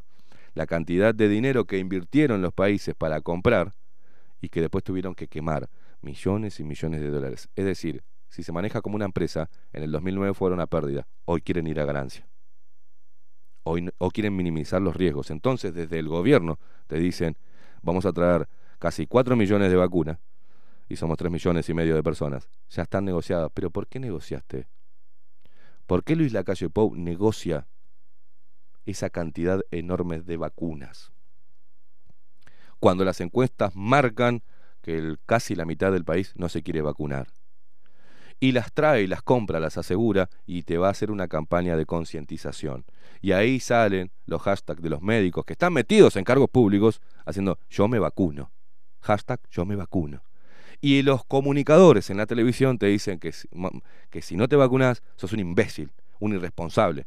No tenés moral ni ética y te importa un carajo eh, tu compatriota. Ese es el discurso que están implantando desde los medios de comunicación, desde el gobierno, y a los cual abonan esta gente que si no dice eso, se queda sin laburo. Tenés dos opciones. Yo puedo, ahí me voy a poner a analizar yo. O los comunicadores y periodistas son realmente operadores directamente, o sea, que reciben guita por decir eso, o son pelotudos, o son gente que no les da la cabecita para pensar, o están totalmente tomados, porque se están creyendo ellos mismos la, la misma mentira que están reproduciendo, sin interpelar. Cuando uno no interpela, o cuando uno no, no, no pone todo esto sobre la mesa, y bueno, empieza a reforzar una idea en la cabeza que después es difícil de sacar. Y cuando uno tiene miedo, porque la mayoría son cagones, porque tienen miedo del escarnio público o de perder un auspiciante o de perder la pauta oficial. Porque este gobierno, como los otros, como el Frente Amplio, donde vos le hicieras mucha mella, te destruyen, ¿eh? Te cortan los caminos comerciales, te empiezan a, te empiezan a hacer la vida imposible hasta que vos te cansás y bueno, te cansás y moderás el discurso. Eso es lo que pasa con los periodistas en el país, porque yo no puedo creer personas que considero inteligentes, personas que considero preparadas para el periodismo, que te hablen como si fueran niños de primaria. Vacuna buena, COVID-19 malo. Te mata, te mata, miedo, miedo, miedo. No, no puedo creer. No puedo creer. Es demasiado evidente. Pero de acá desde bajo la lupa estamos tranquilos. El tiempo, quizás tengamos que esperar 10 años, ¿no? Para ver los artículos de, todo el circo de este COVID-19. Tenga- Tenemos que esperar 10 años, ver cómo se incineran vacunas y se pierden millones y millones y millones de dólares de plata del pueblo. Y si no es plata del pueblo, es la plata que vamos a tener que pagar igual porque se la debemos, porque es plata que vino de afuera, a la cual hay que pagar. y eh, si no tenemos plata vamos a tener que ceder parte de lo nuestro, como viene pasando hace años. Hay que analizar los temas desde ese lado. Y esto no es ser conspiranoico, es que se te mueva el coágulo, hermano. Es, es, es mirar un poco qué es lo que está sucediendo, qué es lo que sucedió, cómo se manejó la, la otra pandemia. Cuánta promoción se le dio, cuánto negocio hubo eh, alrededor, cuánto oscurantismo también. Hablando de los protocolos, cambió la Organización Mundial de la Salud la definición de pandemia.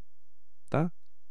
O sea, tiene el poder la Organización Mundial de la Salud de parar a su director frente a un este, frente a las cámaras y decir es preocupante la situación, estamos ante una pandemia, para que todos empiecen a correr como, como despavoridos, sin tener un análisis médico, local, sin tener un debate científico, sin poner todos estos temas arriba de la mesa, sin medidas rápidas, para mm, sellar al país para que no entre todo esto, sin medidas económicas preparadas, la tuvimos en el 2009.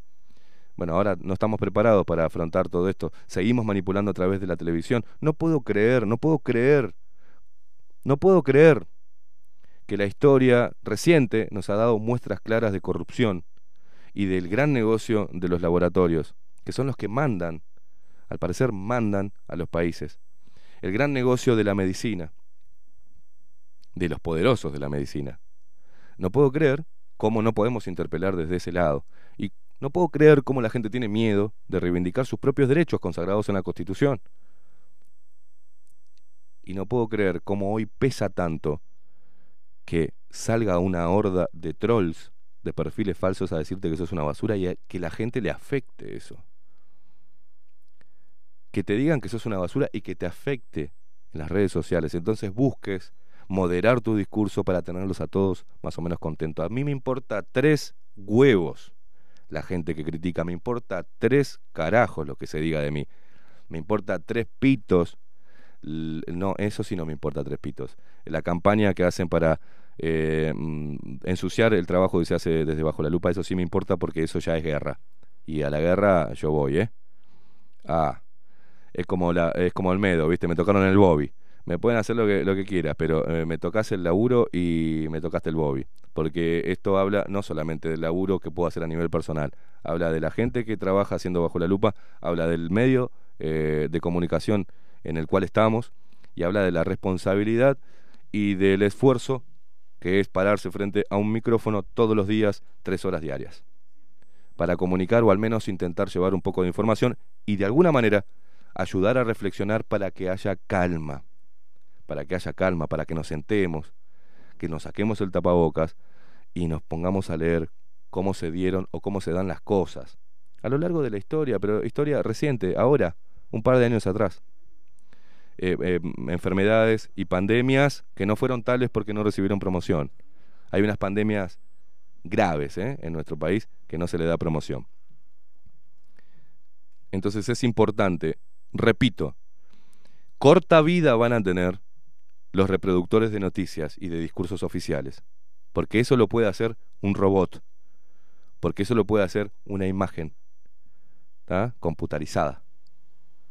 El periodismo debe y tiene el, tiene el deber de interpelar, de desconfiar, de investigar, de decirle, mm, no confío, para que la gente, para que la masa sea crítica, no que sea una oveja atemorizada, ovejas atemorizadas que el gobierno le dice, tenés que ahora caminar en bolas y van a andar caminando todos en bolas en la calle.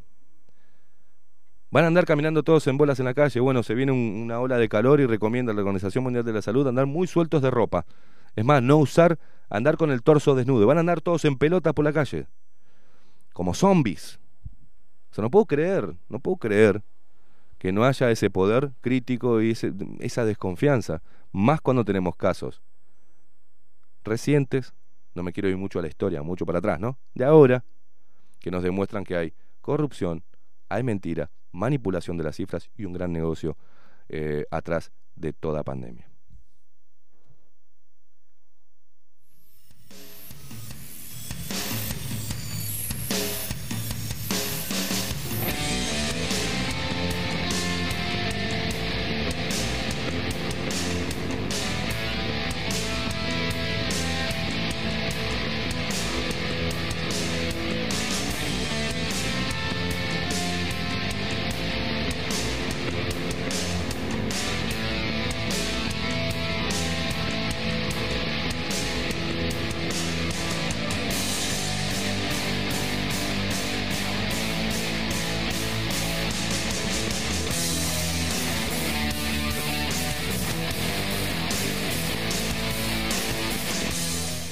Muchos mensajes, muchísimos mensajes por Telegram. Eh, Telegram, recordad que nos podés encontrar como bajo la lupa hoy. A mí me preocupa todo esto, Maxi Pérez, ¿eh? A mí me, me preocupa. eh, me preocupa el gran. El, el empeño que le ponen por tapar la información. La verdad que me pone, me pone mal. Me, me- me preocupa la mentalidad de muchos uruguayos que salen a, a- a atacar a alguien que no tiene miedo. Es como, tenés que tener miedo, pelotudo. Ah, pero vos te pensás que sos un vivo porque no tenés miedo. No, tenés que tener miedo, imbécil. Los mensajes, los mensajes, que ah, es increíble cómo a nosotros no nos llega un solo mensaje, uno solo, ¿eh? Y a otros programas sí. Pero a, a nosotros nos llega un solo mensaje que nos insulte porque tuvieron un familiar que se murió por COVID. Se ve que tenemos una masa de audiencia inteligente, divergente. ¿tá? Porque ayer también escuchaba y escucho en diferentes... Ay, eh, ojalá que te pase a vos. Y cuando les, toque a ustedes...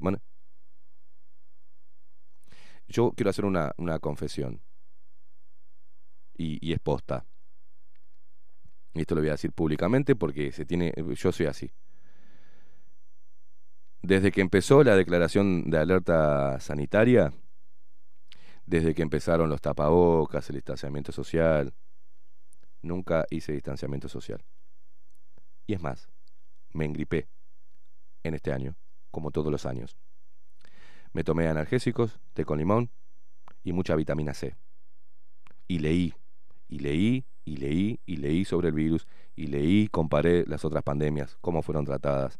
Y mi poder desde niño es, eh, yo lo digo que es un poder, el, el desconfiar. Y la desconfianza no te hace temeroso. La desconfianza, esa empoderada, ¿no? Esa desconfianza así, pará, pará, pará. Ah, No me vengas a decir que, eh, ¿no? Tal cosa como una realidad o, como una verdad absoluta, no. Yo me, voy a informar por otro lado. Voy a buscar. Es lo mismo que cuando vas al médico, a un médico y te dice algo y que es algo que no te gusta o que te preocupa, que voy a buscar una segunda opinión, ¿no? Vas a otro médico. E increíblemente en la mayoría de los casos, el otro médico te dice algo distinto. que el que un poco más te mató. Entonces, si habrá que buscar, ahí sí nos interesa, ¿no? Buscar otras opciones de información u otra opinión cuando te dicen que te vas a morir. Y cuando te dicen que te vas a morir, increíblemente empezás a ver todas las cosas que no hiciste en la vida y lo querés hacer todo. Y te convertís en una persona sin miedo. ¿tá? Y decís, mandás todo a cagar. Y mm, pegás un portazo en el laburo. Y si tenés una pareja que te hace infeliz, la mandás a cagar. Y cambiás los hábitos y, y- y te enfrentás a la vida, ¿tá? no me importa, total, me voy a morir. Bueno, esa es la actitud, porque señores, todos nos vamos a morir. Más tarde o más temprano, todos nos vamos a morir. Y la actitud que hay que tomar es de valentía. De no importa que te digan un montón de... Siempre va a haber gente que te critique así seas este, el mejor del mundo mundial. Siempre va a haber algún imbécil que no le va a gustar, que te va a criticar por envidia, te va, va a canalizar su propia frustración y limitación atacando a tu persona, in- va a intentar ver que tenés cualidades y tratar de bajarlas porque sobresalís mucho, y, pone, y reflejás y dejás en evidencia su propia mediocridad, siempre va a haber, todos somos especiales, todos tenemos cualidades especiales para desarrollar en diferentes eh, ámbitos, en diferentes campos. Entonces, siempre vas a ser criticado por algo. Desde tu propia familia, tu propia sangre va a criticarte. Así que, ¿qué te puede hacer que algunos boludos por eh, las redes sociales te critiquen? Hay que pensar, señores. Yo lo único que llamo es a pensar, a buscar información alternativa, a apagar un poco el televisor, al menos los informativos, ¿no? Bueno, el mensaje está oculto de alguna manera en todos los programas, ¿no? Porque todos los programas de alguna u otra forma mechan. Eh, hicimos referencia de que el programa de ruleta, de juego, de Canal 12, te ponía una consigna que era, estas son personas peligrosas y la palabra oculta era asintomáticas, en un programa teóricamente tiene que ser diversión. Mirá cómo te cuelan el mensaje. Es preocupante todo esto, pero yo creo y confío en la cabecita de los uruguayos, en nosotros, pienso en esa rebeldía, pienso que hay una garra charrúa, Pienso también que de alguna forma o en algún momento el em, presidente Luis Lacalle Pou deberá cambiar, deberá virar ese discurso manipulador y mm, bajarse del pedestal moral, porque si uno ve la historia de Luis Lacalle Pou, no es precisamente alguien que pueda hablar de moral, ¿eh? ni de ética. Es una persona común como vos, que cometió errores igual que yo. Yo me puedo poner de moralista ni en pedo, ni en pedo. No puedo decir que estoy por arriba tuyo moralmente, no, ni loco. Lo único que sí te puedo decir es demostrarte que siendo auténtico, diciendo las cosas como las pienses, ya sea en tu trabajo, en tu familia, en el centro educativo o en un micrófono, en un medio de comunicación, la gente empieza a valorar eso y empieza a darse cuenta de que está bueno descargar y decir lo que uno piensa sin temor. Porque eh, no nos olvidemos que la herramienta principal de los manipuladores, de los dictadores, de los totalitarios, la herramienta principal es el miedo. Y lo primero que hacen es tomar de rehén a los medios de comunicación, porque a través de los medios de comunicación, como una lanza, mandan su estrategia de miedo. Y la gente embobada, por algo le dicen la caja boba a la televisión, sigue abonando, sigue respondiendo de la misma manera año tras año, década tras década, siglo tras siglo. Sigue sucumbiendo al miedo y obedeciendo cual oveja. Y eso creo que esta pandemia va a ser un gran cernidor para darnos cuenta quiénes son los mentirosos y quiénes no. Quiénes son las personas que están equivocadas pero lo dicen y quiénes son las personas que eh, son operadoras o son genuflexas, obsecuentes al gobierno de turno en la comunicación y en el periodismo en nuestro país. ¿Por qué le doy a la comunicación y al periodismo? Por eso mismo, porque es la primera herramienta que utilizan los gobiernos para hacer del pueblo lo que se les canta. Entonces eso tiene que, terminar de alguna forma. La gente tiene que despertar, tiene que haber promoción de las producciones independientes. Llamo a los jóvenes que se están, eh, los que recién se recibieron de periodistas, a luchar por ser independientes. Y eh, para muestra basta un botón. Nosotros pudimos hacerlo, podemos hacerlo con dificultad, obviamente. Podríamos estar muy cómodos, ¿eh? Muy cómodos, pero con dificultad. Pero creo que es más noble el laburo que estamos haciendo que cualquier otro que ande por ahí en la vuelta, abonando al miedo y al discurso del gobierno. Señores, tenemos que hacer una pausa. Quédate ahí, ahí prendido, quédate ahí prendido, porque en el regreso de la pausa vamos a estar hablando de este gran reservorio de virus y bacterias como lo es el tapaboca de tela, ¿está? Y, y este gran bozal y este símbolo de sumisión que es el tapabocas. Contradictorio su uso y su protocolo desde la Organización Mundial de la Salud misma y también desde especialistas, tanto médicos, psicólogos y educadores que hablan de, del impacto negativo que tiene, de hasta la pérdida de identidad por llevar el tapabocas. Es importante hablar de esto y lo vamos a hablar luego de la pausa. Quédate ahí prendido, acompañanos hasta las 10 de la mañana por aquí, por CX30 Radio Nacional, con todas las letras, ¿eh? la única radio plural del Uruguay.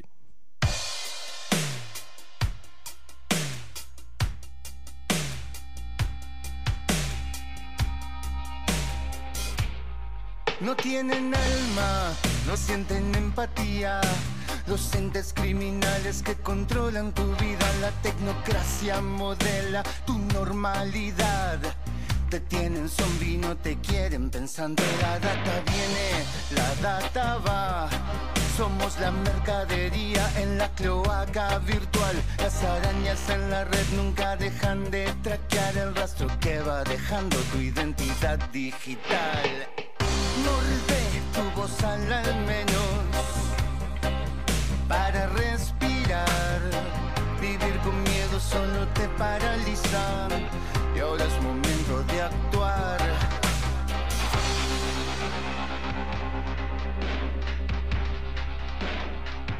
Todas las horas, en todo lugar, la máquina de terror no para de vomitar. Mantener a distancia, quédate preso en tu casa, que todo esto lo hacemos por tu seguridad. Tu voz al menos para respirar, vivir con miedo solo te paralizan y ahora es momento de actuar.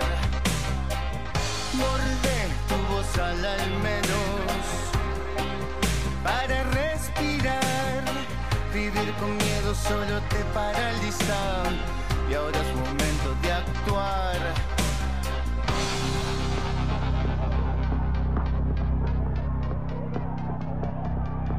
La densidad se espesa.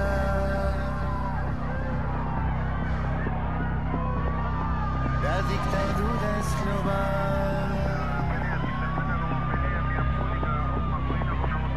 Su agenda es el exterminio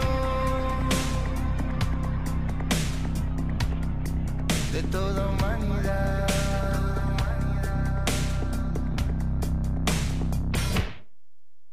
Mejor tu cerebro, cuestiona la narrativa. Llegó el tiempo guerrero, es el tiempo de despertar. Morde tu voz al al menos para respirar. Vivir con miedo solo te paraliza y ahora es momento de actuar. Morde tu voz al al menos para respirar. Vivir con miedo solo te paraliza y ahora es momento de actuar. El cielo llama guerreros. Es tiempo de despertar.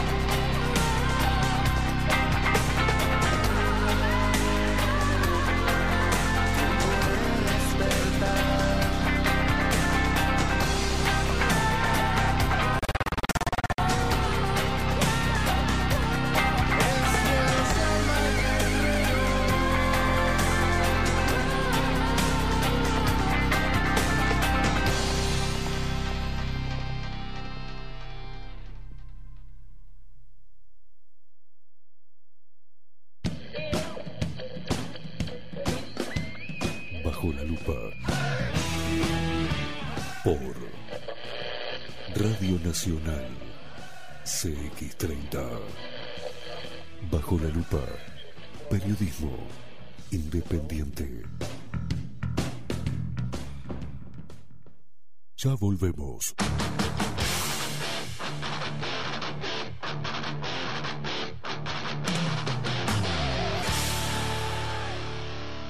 Bajo la lupa. Con el nuevo prepago mensual de Claro, recarga 300 pesos y por 30 días te regalamos WhatsApp, más un giga para redes sociales, más llamadas ilimitadas a todos los Claro. Además, podés usar tu saldo para comprar más packs. Viví todo el mes conectado con Claro Prepago. En Homeopatía Farmeco, Farmacia Ecológica del Uruguay, nos dedicamos exclusivamente a la elaboración de productos naturales con los más altos estándares de calidad y seguridad. Homeopatía, terapias florales, fitomedicamentos, fórmulas magistrales, cosmética natural y alimentos naturales. Estamos en nuestras dos casas, Constituyente 1735 y en Zabala 1377. Teléfono 2 403 2341, WhatsApp 095 85 45 32. En la web www.farmeco.com.uy. Enviamos a todo el país. Café Jurado, directamente desde la planta hasta su propia taza, siempre garantizando la mejor calidad. Café Jurado, su cuerpo, su intenso sabor y su aroma hacen de nuestro café un placer único. Desde 1912, pasión por el café. La Carola. 13 años haciendo las mejores paellas y tortillas españolas de Montevideo. Sus chefs, Marcos y Carola, no solo ofrecen las mejores paellas, sino que también tienen las mejores pavlovas de la ciudad. Cuentan con un jardín exclusivo para tapeos, degustaciones de vinos y reuniones familiares. También ofrecen un menú express con opción de pasta y jugos naturales. De martes a viernes a partir de las 20 horas, sábados y domingos, también al mediodía. Instagram, La Carola Tapas. Gonzalo Ramírez 2225, esquina Juan Polié. Reserva tu lugar 099 24 20 72. La Carola, el clásico de la ciudad. Casa Dorita.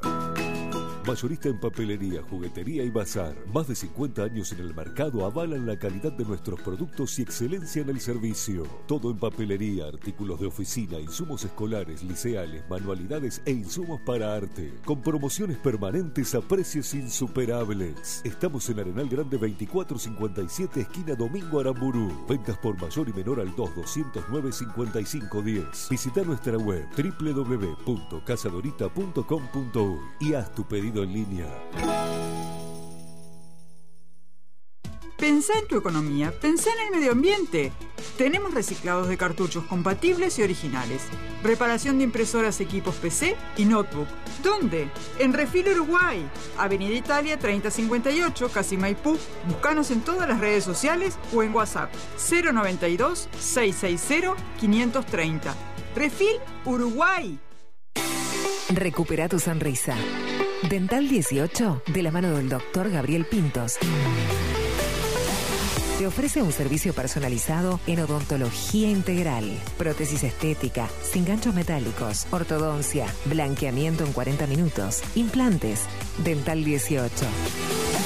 18 de julio 2247, apartamento 804, esquina Acevedo Díaz. Llama al 2 457 00 y agenda tu primera consulta de diagnóstico sin cargo. Horario de lunes a viernes de 10.30 a 18 y 30 horas. Atención personalizada y con hora previa. Dental 18, el lugar para recuperar tu sonrisa. 2 457 00. ¿Querés saber cómo tu cuota mensual de vida se transforma en esto? ¿En esto? ¿En esto? ¿O en esto? Mira, te voy a mostrar. Ingresás a vidashop.com.uy o descargas la app en Android o iOS. Creas tu cuenta y completás el formulario. Tu cuota mensual se va a convertir en vida pesos para que puedas canjear productos o los transfieras a la persona que quieras. Disfruta todos los beneficios de VidaShop y compartí vida. Ingresá en vidashop.com.uy o descargala en Android o iOS. Vida, tu servicio de compañía. Y un día volvió. Con más fuerza que nunca. La 30. Radio Nacional puso la mañana de las radios bajo la lupa. Esteban Queimada hace periodismo en serio. De lunes a viernes, de 7 a 10, bajo la lupa. Y agárrate fuerte. La 30, 1130 AM.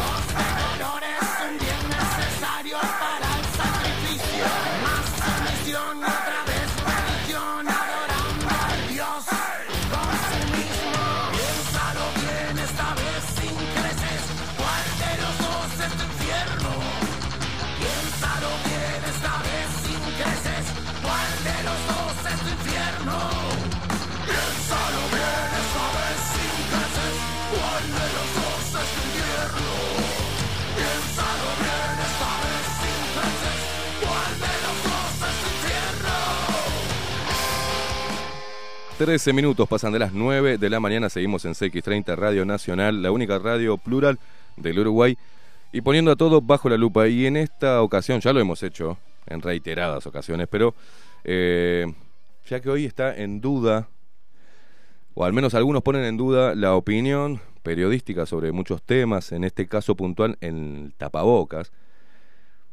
La idea es tener la voz calificada para hablar de todos los aspectos negativos que presenta el tapaboca en esta oportunidad en la enseñanza, en los jóvenes, en los niños. Tenemos el debate de, que hay hoy instalado también y la preocupación por las... se acerca el inicio de clases, la presencialidad y demás, pero no se está abordando este tema y hay que ahora vamos a preguntarle la gente que está mirando por YouTube, ya las ve. Hoy estoy rodeado de mujeres, ¿está? La primera vez que tenemos tantos invitados en el estudio, ¿no, Maxi Pérez? Sí. Esto, oye, bendito eres entre todas las mujeres. Veremos qué sale de esto. Espero terminar bien el programa, eh, porque son bravas. ¿eh?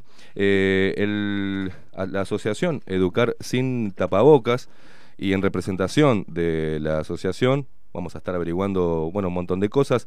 Eh, tenemos a Daniela Hernández, profesora, Patricia Rodríguez, psicóloga, y acompañando, no siendo parte de la asociación, pero sí dando apoyo desde mm, eh, su, bueno, Laura Domínguez, pediatra, que también la hemos visto en algún canal de televisión con algunas movidas, este, concientizando y hablando del otro aspecto también de la pandemia y de los números y del miedo. ¿verdad? Chicas, buenos días. Buenos días. Gracias por estar. Salimos todos bien, sale bien, Maxi, el micrófono, está todo bien. Vamos a arrancar por el principio, porque decimos educar sin tapabocas, y ayer ni bien, ni bien hacíamos la promo, saltaron los detractores a decir un montón de cosas. Pero estamos acostumbrados nosotros a los insultos, pero Daniela, eh, Daniela Hernández, profesora, por intermedio tuyo llegamos también a, a- esta asociación.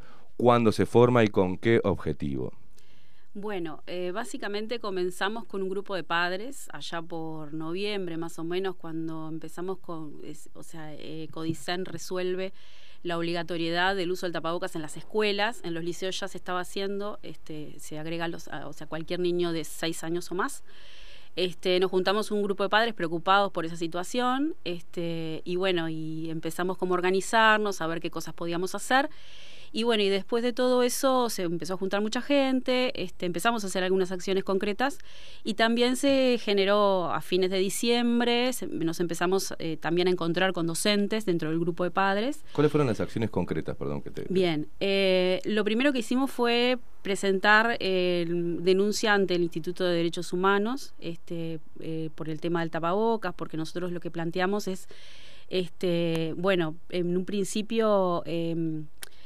el, digamos que el, el uso del tapabocas no es una cuestión inocua en los chiquilines, adolescentes, ¿no? Cuando me refiero de chiquilines hablo de niños y adolescentes también, Mm. ¿no? Este, no es inocuo, eh, estamos, eh, digo, estuvimos estudiando el tema, averiguando, eh, creemos que este, en realidad em, produce más daño de lo que, de lo que podría eventualmente este, ha- hacer bien, digamos, ¿sí? que sería, este, bueno, eh, lo- por ahí... la- Ahora vamos a ir a cada uno de los Ahí aspectos con, con- también con, con, con el, desde la parte psicológica y de la parte de salud. Exacto. Pero em, a mí me gusta me gustaría primero que pongas en contexto porque se presentó Ahí una está. carta formal, que fue Sí, el sí, primero de febrero. Sí, este, Y- lo que te Y decía... después preguntarte a vos sobre eh, eh, el aspecto del tapaboca, pero como educadora, como Bien, profesora. perfecto. ¿Ah? Este, nos- te, te termino de contar lo de la denuncia de derechos humanos, la presentamos y todavía estamos esperando respuesta. Este, la idea como nuestra era como ahora en estas semanas de febrero como bueno llamar y preguntar a ver en qué quedó eso. Ellos lo que nos ¿Cuándo, dijeron. fue, ¿Cuándo la presentaron? Esto fue en noviembre, más o menos el 20 por ahí. Vamos a estar consultando en la, en. Institución Nacional de Derechos Humanos a ver qué pasa. Bien, eh, eh, es decir, eh, ellos nos dijeron que lo que iban a hacer era eh, pedirle a Codicen información de por qué, eh, bueno, cuáles son los argumentos que ellos tienen para, estas, para tomar estas medidas en las escuelas y liceos. Por otro lado, también este, se presentó un recurso administrativo ante Codicen, esto fue en diciembre, el 21 de diciembre, este, firmado por algunos padres, eh, a cargo del abogado Gustavo Salle, este, que nos dio una mano con eso y bueno, también todavía estamos este, esperando respuesta. Sabemos que en enero no hay, digamos que no funciona este, en las Sí. oficinas públicas, por lo por pronto Codicen y los demás subsistemas. Este, así que bueno, nos dijeron igual que podía demorar unos cinco meses la respuesta. Nosotros esperamos que, que sea antes de que empiecen las clases. Y eh, no, es Sí, de orden. Sí, este, bueno, y bueno, después también estamos llevando a cabo una iniciativa del grupo de padres, esto más que los padres que los docentes, igual los docentes acompañamos obviamente. Este Bueno, eso cabe destacar que en la asociación Educar sin Tapar bocas. sin tapar bocas, eh, hay, la, la integran padres, profesores, en este caso eh, psicólogos, Psicólogos, especialistas en salud. asistentes o sea, sociales, este, tenemos bastante variedad, por suerte, Bien, de profesionales bien. de la educación, ¿no? También. Sí, aclarar Este, porque después, eh, viste, Claro, empiezan no, a decir, no, pero acá este grupo que es radical, que cree en la nanotecnología, bueno, un montón de cosas, Claro, que claro. las que son antivacunas, que es un brazo más, te digo todas las cosas que están diciendo y que al menos mm, me llegaron, nos llegaron al programa una vez que hicimos la promo. No, acá hay intereses políticos, mirá que estuvo Salle, este, mirá No, que hay gente de movimiento antivacunas, mirá que... Claro, Eh, Es importante re- eh, resaltar que está concentrado en el uso obligatorio de tapabocas en niños y adolescentes. O sea, Sí, y nosotros los docentes estamos analizando también las consecuencias que han tenido todas las medidas sanitarias, que después igual voy a pasar a como a detallar, bueno, ¿no? bueno. En un principio todo fue por el tema tapabocas y después, este, cuando nos formamos en el grupo de docentes, empezamos a ver otras cosas también. Este, eh, bueno, nosotros aclaro que tampoco somos una, una agrupación político partidaria, ni de izquierda ni de derecha, o sea, la- acá lo que nos importa son nuestros hijos, los niños, adolescentes de este país. Básicamente es eso. Este, mm, bueno, después eh, estamos llevando a cabo entonces la iniciativa de una carta que vamos a presentar justo hoy, este, que ya pasó el dato, que vamos a estar a las 11 este, de la mañana presentándola. Si alguno quiere pasar a firmar, todavía está a tiempo. Eh, la idea es eh, solicitar al CODICEN que el uso de lo- del tapabocas no sea obligatorio en las instituciones, ¿no? Ya vamos a argumentar por qué hay un montón de, de- Mm. de cuestiones, tanto lo pedagógico, tanto lo psicológico como lo médico, ¿no? Este, y bueno, la idea Hoy era presentan la carta Sí. ante, bueno, repasemos. ante, ante Codicen, Ante con, Codicen, con hoy. todas las firmas que ya tenemos, que son unas 700, casi 800.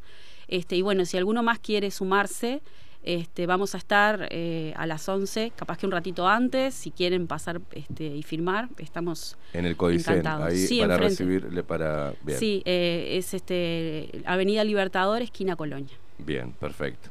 Eh, desde la parte como educadora, el, el, digamos el aspecto negativo en tener una clase, vos como profesora con tapaboca y niños o adolescentes todos con tapaboca, ¿en qué cambia en, en la, a nivel educativo, a nivel relacionamiento, a nivel comprensión, qué es lo que genera en un aula, todos casi sin, sin tener identidad facial, solo con los ojos. O sea, ¿qué, qué, qué- ¿en qué complica o en qué, de qué manera afecta eh, el uso obligatorio eh, a nivel, desde la visión de una profesora? Bien, sin duda que eh, hay un impacto este, en, todo, en todo esto, no solamente el tapabocas, sino también el distanciamiento, Mm. eh, porque básicamente eh, los objetivos centrales de la educación, la socialización, el aprendizaje, esas cosas se están eh, viendo completamente anuladas a, partir de estas medidas que se están manejando, el tema del tapabocas, el distanciamiento. Los docentes, o sea, en mi caso particular, digo, y en general también, nos, nos manejamos mucho, primero conociendo a, nos- a nuestros alumnos, mirándoles la cara, ¿sí? Que ellos también conozcan nuestra cara, nuestros gestos, conocerlos a ellos en su gestualidad, porque si uno, eh, eh, en La caso mío, que- importancia del lenguaje eh, verbal, lenguaje, eh, no verbal, quiero decir, no de los gestos, este, porque además a mí me digo, yo trabajo con adolescentes básicamente, ¿no? Pero hay chiquilines que son muy tímidos. Esto ha hecho que el, el uso del tapabocas ha hecho que los gurises se han puesto más tímidos aún. La, la comunicación este, en clase ha bajado sensiblemente. Ya no tenés que decirles, bueno, eh, a ver, fulanito, callate un poquito porque así escuchamos a fulanito que quiere decir algo. Esas cosas este el año pasado a mí no me pasaron cosa que me viene llamando la atención porque Mm. no es habitual que los gurises estén tan callados. Un O cambio no este, es- este, notorio en el comportamiento. Exacto, en el po- comportamiento. podría verlo como algo positivo, digamos. Bueno, si no hablan mucho, presta más atención, ¿no? Bueno. Pero es lo contrario en, en tu Sí, experiencia. sí, en mi experiencia Ay, es lo contrario. Y de ahí me das el pie para hablar con eh, Patricia Rodríguez, psicóloga. Mucho se habla eh, de que, bueno, es un símbolo de sumisión, eh, no reconocerse, eh, la importancia de no ver eh, todos los rasgos de una persona, ¿no? En- en- ¿De qué manera perjudica o cuál es el, eh, el daño psicológico que provoca el tapabocas? Vamos a hablar solamente en niños y adolescentes y en el, a nivel educativo, digamos. Perfecto. Eh, Bien, ¿cuál- eh, el- el- a nivel de... Está bueno que, es, que aclarar esto que vamos a hablar en el, en el escenario educativo. ¿verdad? Porque otra cosa es en la calle, que bueno, que por ahí es, es distinto, pero primero que nada, la función de la escuela en la sociedad es sumamente importante, ¿verdad? Entonces, todo lo que sucede en la escuela trae repercusiones en la vida de, de todos, todos transitamos por la escuela, ¿verdad? Mm. eh, de alguna forma el desarrollo integral del niño y del adolescente transcurre en buena parte en la escuela y es responsabilidad también de los docentes y de todo el personal, todos los funcionarios, los que estamos, somos parte de ese escenario, que hacemos posible que ese desarrollo suceda. Cuando nosotros de alguna forma interrumpimos la comunicación a través de un- lo que quiera que sea, en este caso un tapaboca, estamos impidiendo que se produzca la comunicación plena, la comunicación integral, lo que ustedes decían de la, de la comunicación verbal y de la no verbal, que a través de, que es importante que el niño pueda, y el adolescente, sobre todo los más chicos, pero en los adolescentes también, que puedan identificar qué es lo que el otro me está diciendo, ¿no? Claro. Con qué actitud viene, ¿no? Estos son cosas, se activan mecanismos muy primarios que mecanismos muy primarios que son que, que nos llevan si yo no, de- no logro saber qué es lo que el otro me está queriendo transmitir la primer, lo primero que, que nos conduce es a, es a, a- tener miedo Claro. ¿verdad? Como no tengo claro si tengo un enemigo delante, ¿no? Estos son mecanismos muy primarios, pero bueno, pero sucede de esa manera, funcionamos así. Entonces, entre que no puede, eh, el niño no puede saber qué es lo que el otro le está queriendo transmitir, que no puede tampoco eh, identificarse a sí mismo qué es lo que le está pasando, porque no tiene otro que le interprete lo que le, lo, lo- lo que le Claro. ¿no? Porque el otro, en, en esta cuestión del, del vínculo, es sumamente importante. Por eso decía, como una función para el desarrollo, no solo de las, obviamente, las, la- las habilidades cognitivas, sino emocionales. Eh, doctora, algo que también... eh, licenciada. licenciada, perdón. Hemos este, hablado también de cómo le hacen entender a los niños, en este caso, que deben usarlo. ¿Cuáles son las razones por las cuales ah, tratan de concientizar a los niños que deben utilizar el tapabocas? Y hemos visto casos atroces, dichos por los propios padres, desde su propio miedo, es que, por ejemplo, cosas como si no te pones, podés matar a la abuela, podés matar al abuelo, podés matar a papá o a mamá. Eh, cu- cu- es, es una alarmante. una ¿Qué provoca, claro, qué provoca, por ejemplo, eso en un niño? Vamos, vamos a, a nivel primario. Mm. Ver niños de 6, 7 años que tengan cubierta y con el temor de que si se lo sacan pueden matar al abuelo. ¿Qué significa ese mensaje para, para la cabecita de los niños? ¿Qué te parece? Bueno, eso ha, ha traído consecuencias de, de, eh, con- conductas este, obsesivo-compulsivas, por ejemplo. Eso se, se ha observado. Eso trae aparejado, obviamente, una este es, es un atraso. No sé cómo te puedo decir. Es como que em, fuimos para atrás en todo con eso, ¿no? De alguna forma, el niño no puede confiar en sí mismo, no puede confiar, no, no se puede desarrollar naturalmente. Esto genera este, conductas también depresivas. Nosotros, mira, yo tenía, tuve- les contaba a ellos que este, al trabajar en una institución educativa veíamos lo, lo apagados que estaban los chiquilines. Seguramente estos componentes de culpa están, están presentes. Mm. De culpa y miedo, este, y eso, bueno, de- detiene todo lo que es un movimiento natural, este, normal del crecimiento y del desarrollo. Sí, estamos que, que los niños eh, tienen que estar. eh, eh, el, el crecimiento del ser humano está determinado por etapas. Justo en esta etapa es, un, es una etapa, eh, creo que la, la- la más maravillosa porque se va desde la inocencia, del no tener este, mucho em, contacto con la realidad cruda, sino en un mundo más bien de fantasía, de aprendizaje, de diversión. Cargarlos con una responsabilidad de adulto a un niño de, de 6, 5, 4. No, no, eso, eso- yo creo que son- han sido medidas muy agresivas. Mm. Han sido agresivas y han, y han atacado directamente a la infancia y a la adolescencia. Y esto, nosotros no, o sea, para poder salir de esto o, o volver a, a- o primero me parece que es importante tomar conciencia de eso, del gran daño que estamos, que estamos generando. Claro. Es importante eso, ¿no? y, y que, y que al ser, al, al quedarnos, mm, am- ¿cómo te podría decir? Como atrapados en el discurso del miedo, quedamos paralizados y los paralizamos a ellos. Una cosa capaz que paralizarse a una persona grande, yo qué sé, ¿no? Bueno, yo qué sé, hiciste tu vida, qué sé yo. Pero a un niño no podemos paralizar de esa forma y acusarlos acusarlos de que, de que lo que nos está pasando es por culpa de ellos. O sea, es, es gravísimo en realidad. Bueno, eh, eh, saltando a los jóvenes, saltando de lo que es primaria en el niño a los jóvenes, desde no desde, desde un protocolo, directamente eh, actores políticos han demonizado a los jóvenes y lo- los han responsabilizado de diseminar el virus y de muerte de ancianos. O sea, Eh, partiendo desde esa base. sí, sí, sí. Una locura. Es una locura. Es una locura.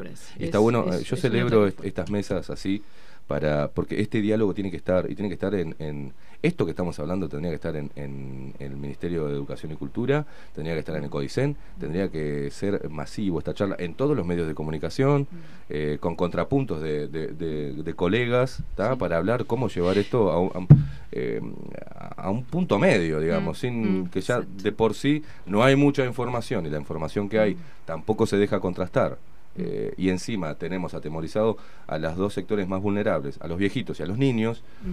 ¿Qué pasa? A mí me llama la atención qué pasa en el medio, Mm. padres, personas que, Mm, que, mm. no que no que no reclamen como están haciendo ustedes, que Mm. hay poca iniciativa de hay miedo instalado, ¿no? Por todos sí. lados y, y- y- y es es un, un símbolo de sumisión el, el tapabocas, porque es lo que se dice, ¿no? Es un y símbolo bueno, de a sumisión. ver, y bueno, tenemos que salir a investigar, a ver, Bien. a ver qué pasa, a ver cómo se vive eso. Hay que ver cómo se vive. Eh, una, una, este, eh, sabemos también que cosas que suceden en el escenario educativo es la acusación. Claro. No tiene tapaboca, no sé qué, se lo sacó, está muy cerca o no sé cuánto. Este, por eso la importancia de trabajar la responsabilidad acá. Este, y, y de un detallito, detallecito más que quería mencionar con respecto a la salud, porque todo esto supone que lo hacemos por para la salud, ¿no? Nombre de la salud. Claro. De la salud tomada en una sola de las dimensiones, porque la OMS define la salud como un estado de equilibrio biopsicosocial. Estamos sacrificando dos de las dimensiones por una de ellas. ¿tá? Porque esto, como tú decías, lo de la sumisión, lo del miedo, de la culpa y demás, a nivel físico la doctora nos va Ahora vamos a ello, vamos ahora a vamos a ella, este, pero trae, trae consecuencias, eso está estudiado, trae consecuencias a nivel eh, físico, obviamente, un, un- un organismo que está todo el tiempo a la defensiva, en- con un estrés crónico, con cuidado de que no vaya a ser que por culpa mía o lo que sea, o que yo me vaya a contaminar, que me vaya...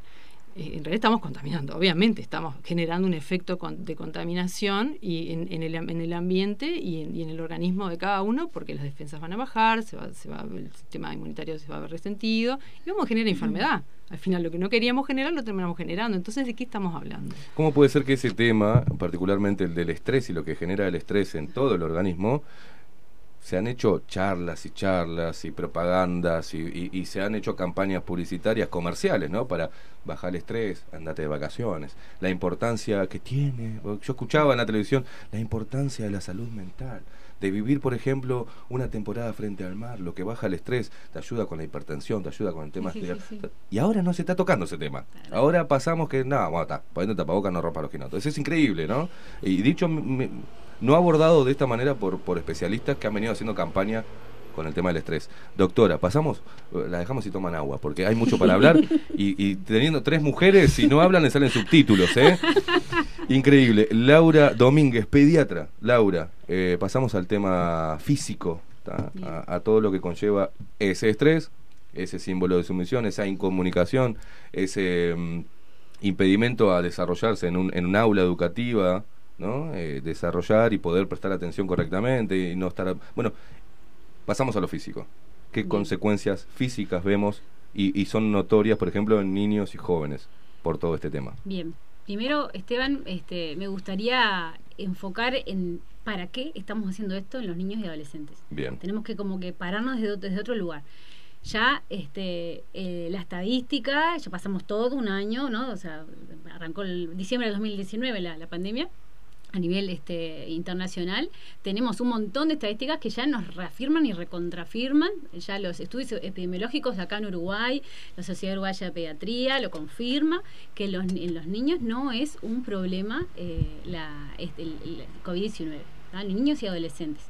Eso La- es lo primero que le iba a preguntar. Sí, Porque eh, se decían, bueno, eh, ellos eh, de- dentro de todo son este, los menos em, afectados por este virus porque ataca, ah, pero ahora después se los puso como que eran un gran canal de propagación. Eso fue en realidad el inicio, que eran una, una bomba, este, ¿cómo es que se decía?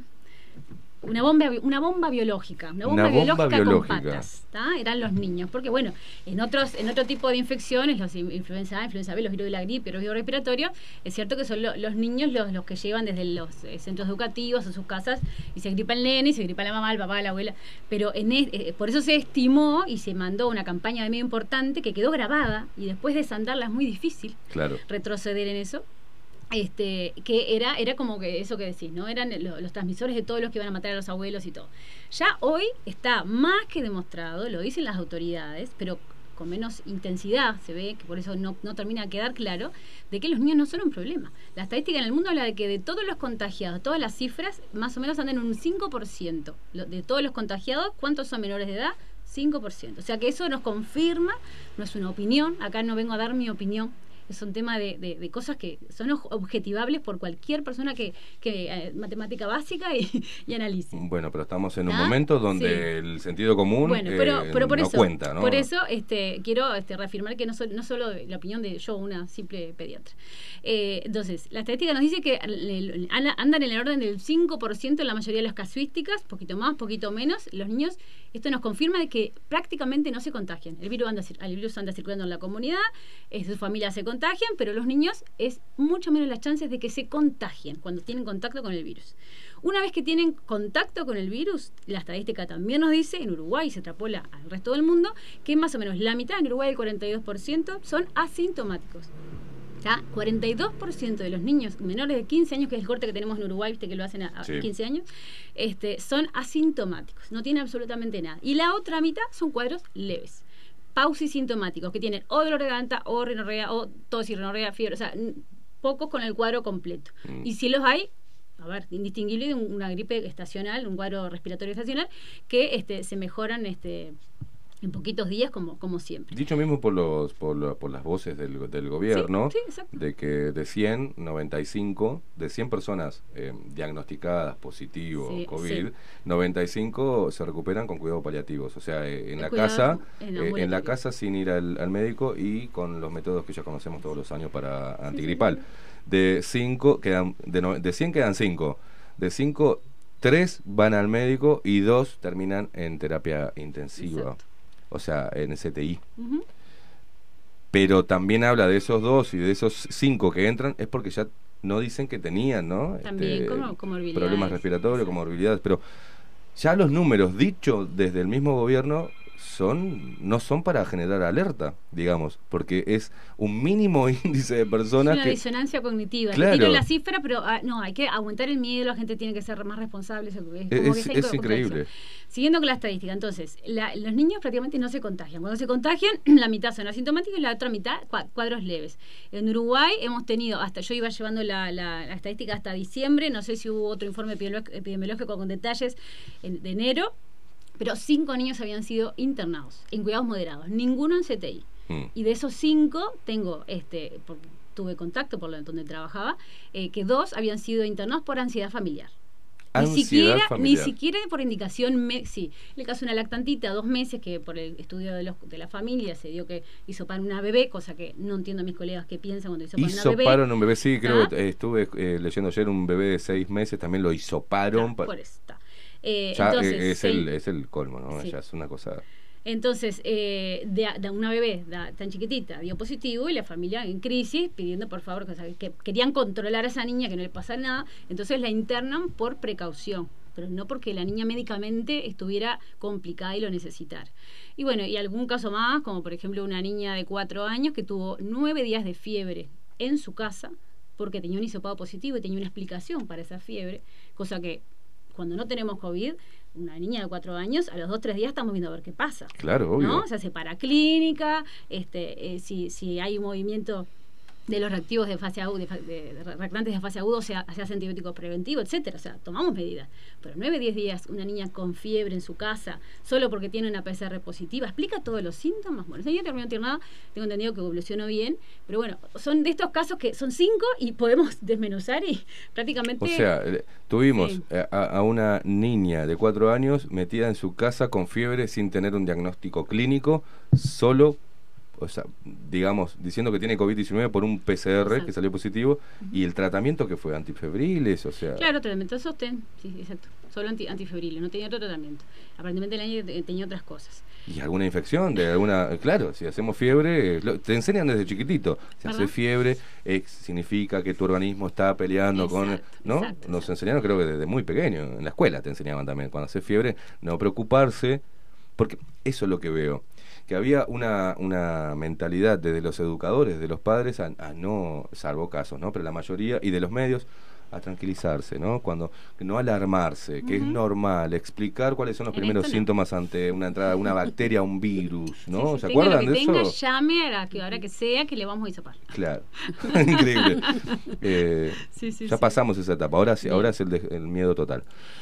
Siguiendo. Bueno, pero, pero Sí, déjame te completar sí, la estadística, sí. me parece re importante pararnos bien desde dónde vamos a hacer todo esto, estamos este, cuestionando esto. ¿tá? Lo- los niños eh, eh, la- niños graves por esto en Uruguay no, no tuvimos, ¿tá? en el mundo son excepcionales y la mortalidad por COVID-19 en menores de edad es excepcional.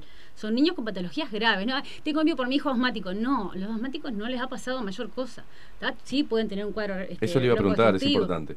Pero son niños con patologías severas, encefalopatías crónicas, no progresivas, niños que ya nacen con patologías, por ejemplo, enfermedades genéticas raras, enfermedades metabólicas raras, este, bueno, inmunodeficiencias, cáncer, etcétera, cosas que, que ya el- su margen de, de- de ese equilibrio, delgado equilibrio que tienen con su salud, cualquier cosa los puede perturbar.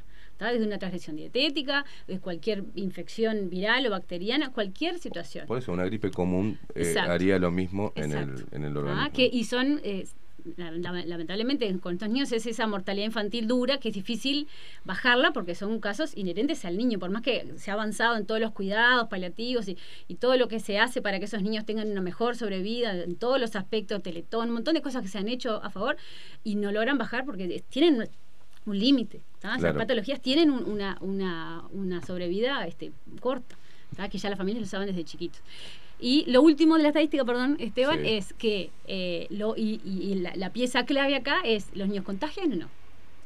Entonces, en, en la, eh, los boletines, los boletines no, los eh, informes epidemiológicos, los que hacen más largo en, del ministerio, se- en las cadenas de contagio que se estudiaban, ¿tá? los niños, bueno, cuando una vez, cada, eh, viste que estudian lo de los círculos, no sé si llegaron a ver un- uno de esos eh, Sí, las, burbujas y... No, no, y- unos círculos que bueno que ven que el caso, el primer caso y cómo se van este, expandiendo. Sí, sí, sí. Bueno, los niños son siempre Lo mismo hacían con la campaña del SIDA, me acuerdo. Es muy parecido El a lo del niño- SIDA. Los niños, los menores de ¿Se 15 acuerdan de años. esa propaganda? Juan salió Sí, con sí, el sí, Juan, sí, Juan- sí. ¿te acuerdas? No sé, vos sos muy joven todavía. No, no, pero era así, ¿no? Juan salió sí, con sí, Pepita, sí, sí, Pepita salió con cosas y, y te mostraban cómo, cómo se desparramaba el virus. Los niños se demostró, en varios se co- coincide, eh, se, se hicieron en junio, en agosto, en septiembre, o sea, todos los, un- una vez por mes están largando un, un boletín de estos, un, in- informe, y coinciden todos que los niños son la última cadena de transmisión. ¿Qué significa? Que una vez que el niño se contagia, muere ahí. Es muy difícil, eh, así, bajísimo, bajísimo el riesgo de que un niño contagie a otra persona. Eso está demostrado. Lo dije, lo dice el OMS también. Eh, de hecho, hasta diciembre que llevaba la estadística, como decía, eh, habían sido desde marzo hasta diciembre 13 niños de toda la casuística, que en diciembre no me acuerdo qué número andábamos de Mm. positivos, 13 menores de 15 años habían contagiado a otra persona. Eso era el 0,33%. Eso estadísticamente no tiene significación. Ninguna. Con esto podemos afirmar que los niños prácticamente no se contagian. Si se contagian, la llevan baratísima. Y si, y si eh, se enferman, no contagian. O, lo hacen en un ínfimo, este, o sea, Porcentaje, nada. nada, nada, despreciable. Está en los números. O sea, dando toda esta evidencia científica, por los propios que promueven la campaña y que terminan, o sea, que determinan la obligatoriedad del tapaboca, es contradictorio a los propios estudios que ellos muestran eh, de, de manera pública. Entonces, ¿por qué? Esa es la, la pregunta, el por qué. Bueno, porque ya lo hemos venido dándole palo a, ese tema. De ahí saltamos a un montón de cosas que no quiero irme por las ramas, pero puntualmente también la aclaración, porque acá defendemos mucho la libertad. Se está pidiendo es- educar sin tapar bocas. Está pidiendo que saquen la obligatoriedad, no que no se permita o que eliminen el tapabocas de todos los centros educativos, ¿no? Si no me equivoco. Es decir, el padre que quiera y considere que su hijo debe ir con tapabocas es responsabilidad del padre, pero eh, puede convivir en un aula chicos con tapabocas y chicos con sin tapabocas. Eso es lo que se está pidiendo, ¿verdad? La libertad de elección. Sí, sí, sí. Este, nosotros eh, no vamos en contra de, de estas medidas. Bueno, creemos que, listo, si este, ya están funcionando, digamos, lo único que no- lo que nosotros pedimos es que no sea obligatorio el uso del tapabocas, que tampoco tengas que, este, m- sea obligatorio, digamos, también mantener las distancias en las clases, porque, o sea, complica muchísimo la tarea educativa. Este, con respecto al tapabocas, por ejemplo, aparte de todo lo que yo ya dije, eh, eh, cuando el profesor explica algo, el maestro, eh, eh, y, y vos querés saber si el chiquilín entendió, muchas veces ellos no te responden, no te dicen sí, no, o sea, a veces con los gestos uno los lee, Claro. ¿no? Y te das cuenta si es necesaria una explicación de nuevo, si hay que ajustar, ¿no? Esto, este año eh, pasado ha sido, en, en ese sentido, este, realmente eh, nos ha eh, complicado la, la- la actividad y es más, es contradictorio hasta los propios fines de lo que nosotros hacemos en las instituciones educativas, o sea, Daniela, no nos olvidemos el vínculo del centro educativo con el núcleo familiar. ¿No? Sí. De ver y advertir en base a la carita, la, la clásica que te decía la maestra, qué carucha que tenemos hoy, y comunicaba a los padres. totalmente. ¿Qué Yo le lo vi pasa? bien. Totalmente. ¿No?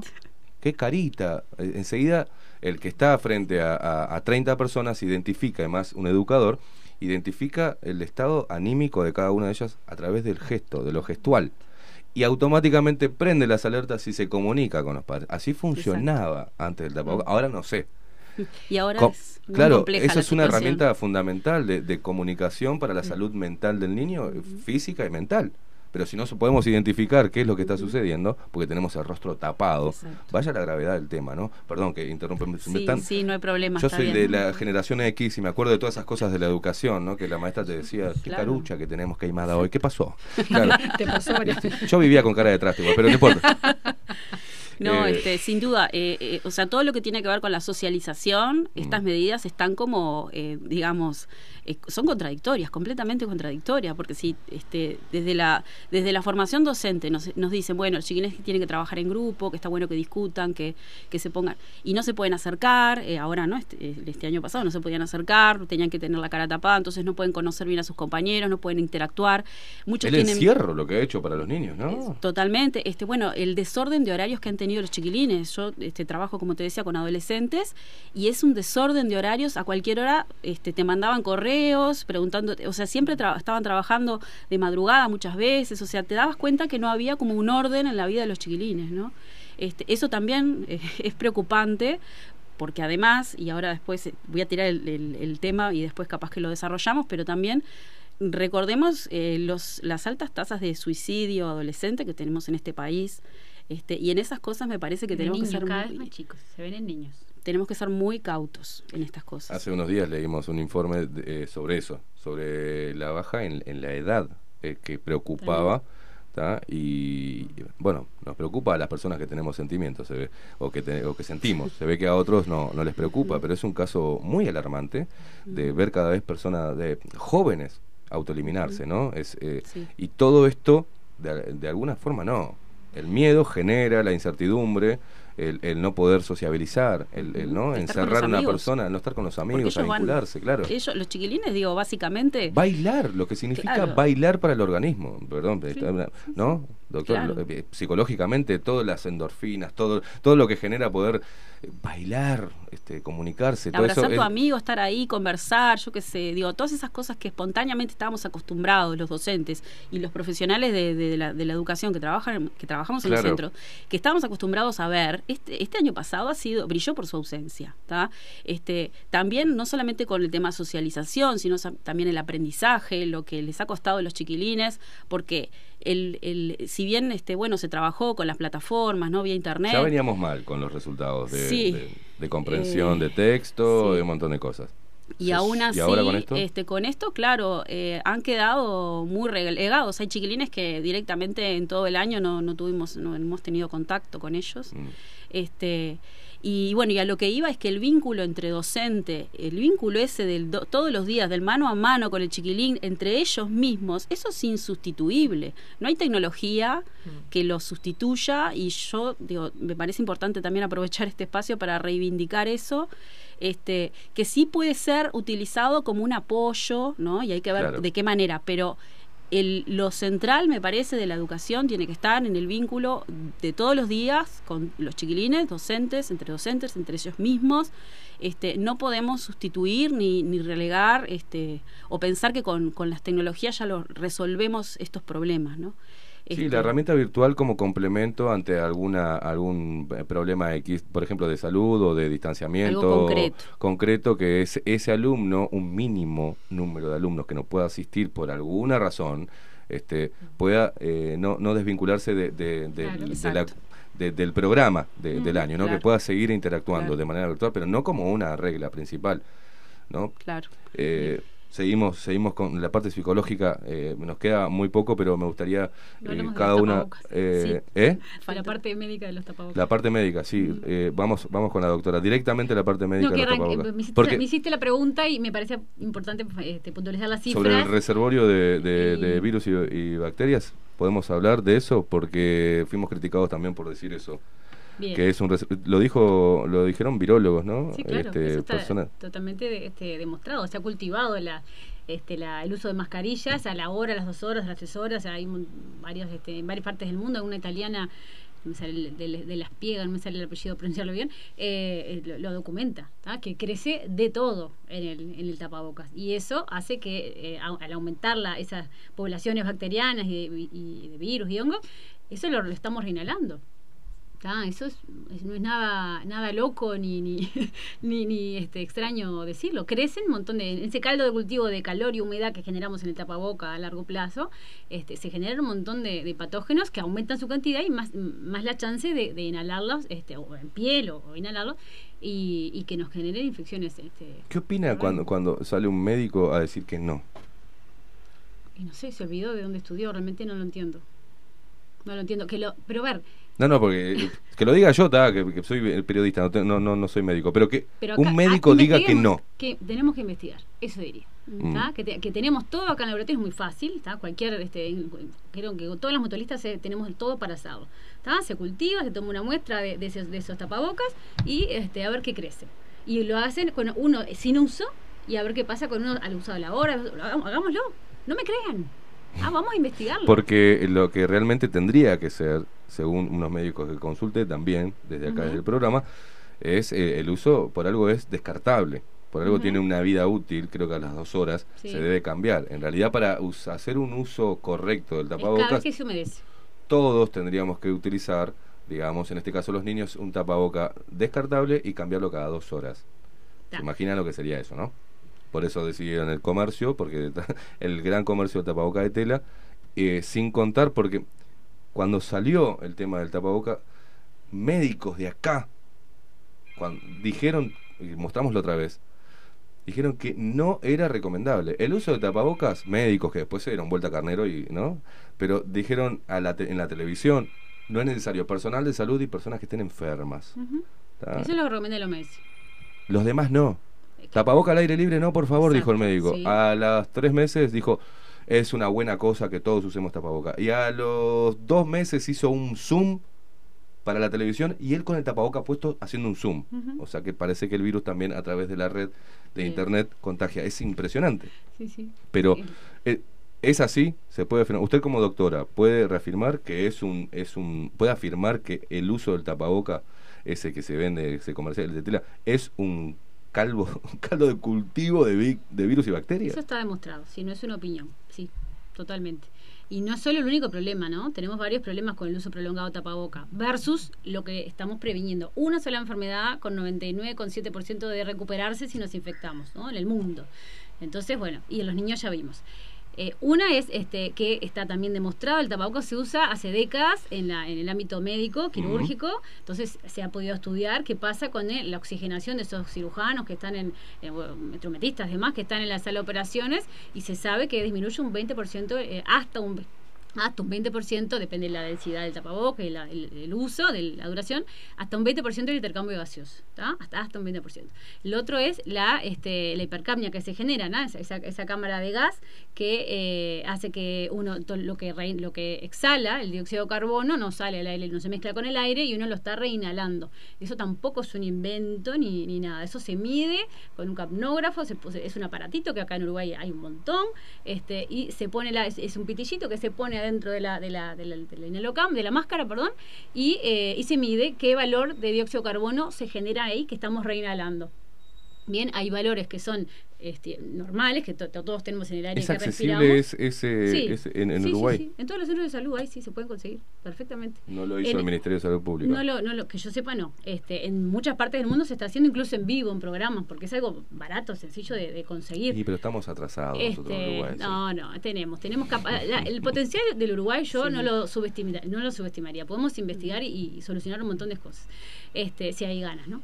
Eh, entonces, bueno, eh, aumentan un montón de eh, eh, las partes por millón de ese dióxido de carbono aumentan a valores de altísima toxicidad, mucho más que en una ciudad contaminada y etcétera. Y eso estamos reinhalando. Eso genera una sobrecarga cardíaca, sobrecarga renal, una este una acidez metabólica, baja el pH normal de la sangre. Y eso trae un montón de problemas. Descompensa patologías que ya tenemos, ¿tá? Los viejitos que andan por la calle con los tapabocas, realmente me, se me parte el alma como médico de, este, de ver cómo se están realmente complicando más su salud. Porque el tema, eh, no mueren cualquier anciano mayor de 65 años, mueren los que tienen sus patologías cardiovasculares, eh, patologías concomitantes descompensadas. No muere cualquier viejito diabético, cualquier viejito hipertenso. Mueren los que no están este, controlando bien su patología. Entonces, los sometemos a, los tapabocas y este, le baja el, pH sanguíneo y eh, eso disminuye su inmunidad y, altera un montón todo su, organismo. Y eso no lo estamos teniendo en cuenta. En los niños, este, eh, eh, sobre todo eso, bajamos su inmunidad. Entonces, si tenemos un niño que, no, mi hija, 10 años, si se enfrenta ya así nomás, sin este se enfrenta al, al, al, al co- al SARS-CoV-2, tiene po- pocas chances de contagiarse y de, de tener algo grave. Y si yo encima le, le, le, le pongo algo que disminuya su inmunidad, son aumenta esa chance de que sí tenga algo más complicado. Claro. ¿Se entiende? Entonces, este, tenemos que... Pero no, son no estoy logrando que eh, estoy impidiendo que se oxi- oxigene bien la sangre, que el, el sistema respiratorio funcione de manera normal. eh, genero ese estrés que provoca el, el tapabocas, ese miedo. Estar con miedo. Y, y estoy bajando sus defensas, que teóricamente era lo que nos mantenía fuertes ante el virus, ¿no? Las defensas fuertes y, Y el, sistema inmunológico. El miedo de- fuerte. está recontra estudiado, también no es una opinión, disminuye las defensas. El estado permanente de miedo hace, entre muchísimos otros daños, este, disminuye el sistema- el- la capacidad de nuestro sistema inmune de defendernos. Patricia, ¿qué sucede si no trabajamos en esto? ¿Qué, qué secuelas trae eh, en la vida, de, en esta generación, ¿no? En Esta generación, generación. sí. Eh, ¿qué, qué con- qué- Sí. qué consecuencias? Y es bastante grave. Este, mira, lo, todo lo que es, como decía este, Daniela, el- el- la importancia del vínculo del- de los docentes, como tú también decías, ¿no? En, en esto de, de ser un mediador muchas veces. Este, eh, en, en la escuela y en el transcurso de este desarrollo este, multidimensional se, se, se construye además la personalidad, la individuación, yo sé quién soy, ¿no? Esto que, viste que hablamos de despersonalización, de alguna Sí. forma estamos generando eso. Estamos, estamos produciendo niños, seres que, que, que- que no, van a ten- no, no van a saber quiénes son porque no se van a saber diferenciar de los demás. Este, yo me diferencio del otro, eh, nada, haciendo un intercambio, eh, conversando, interactuando, moviéndome. El niño aprende primero que nada con el cuerpo. Si nosotros achicamos esas posibilidades, disminuimos Claro. la de, de movimiento, el aprendizaje se ve obviamente afectado, pero eso también pasa en- en- y, y de afuera hacia adentro también. Pues ¿Qué es lo que más le divierte a los niños, por ejemplo, en- eh, es hacer morisquetas? Por ejemplo, es lo que más le divierte a los niños porque se ríen y hoy eh, eh, es Bueno, eh, me, me pasó en el la ómnibus. risa, La otra o sea. quería reírme con un niño chiquito y no, no podía. Bueno, Fue es- como esa tuve que hacer mirada, un sobreesfuerzo para. Y él igual me entendió, pero digo, está, pierde la gracia. el lenguaje de los ojos, vamos a tener que tener unos ojos claro, sin sí, no sé qué Los bebés. Que necesitan Los esas bebés. De la mirada, de la cara, Y van del identificar. mirando este postes. Este, yo me, me bajo y me río y ahí le ves la sonrisa, ¿no? Claro. Pero Ahí, te, no, ahí no. te das cuenta, ¿no? Pero claro, sí, sí, va a generar, va, va a generar una sociedad, me parece, muy fría. Por eso la contrapartida de todo esto me parece que, que va por el lado justamente de que podamos hablar de lo que nos está pasando. Claro. Que es importante estos espacios, que es importante que el liceo, que la escuela sean espacios donde podamos decir, pa, sí, me, me siento así, me siento... Como venimos haciéndolo Claro. antes de la pandemia, con las cosas que, que- que- que les pasaban a nivel social, estaban, no sé, preocupaciones, siempre como lo- los equipos hacíamos esto, buscábamos temas que los chiquines quieran trabajar durante el año y bueno, y cuáles son los temas de preocupación y, y, bueno, pero ¿por qué Estar no alerta a podemos las inquietudes, ¿no? De, Estar de- claro, los temas que seguro, de los jóvenes. eh, eh, y, y, eh, yo creo que es importante que eso esté más que nunca presente. Poder hablar de lo que nos está pasando, cómo nos sentimos, cómo está afectando en casa, cómo afecta. Tuvimos ya la experiencia de todo un año bastante, bastante du- muy duro para todos, ¿no? El año el 2020, y estamos arrancando. Este año ya no es como arrancamos el, el- el 2020.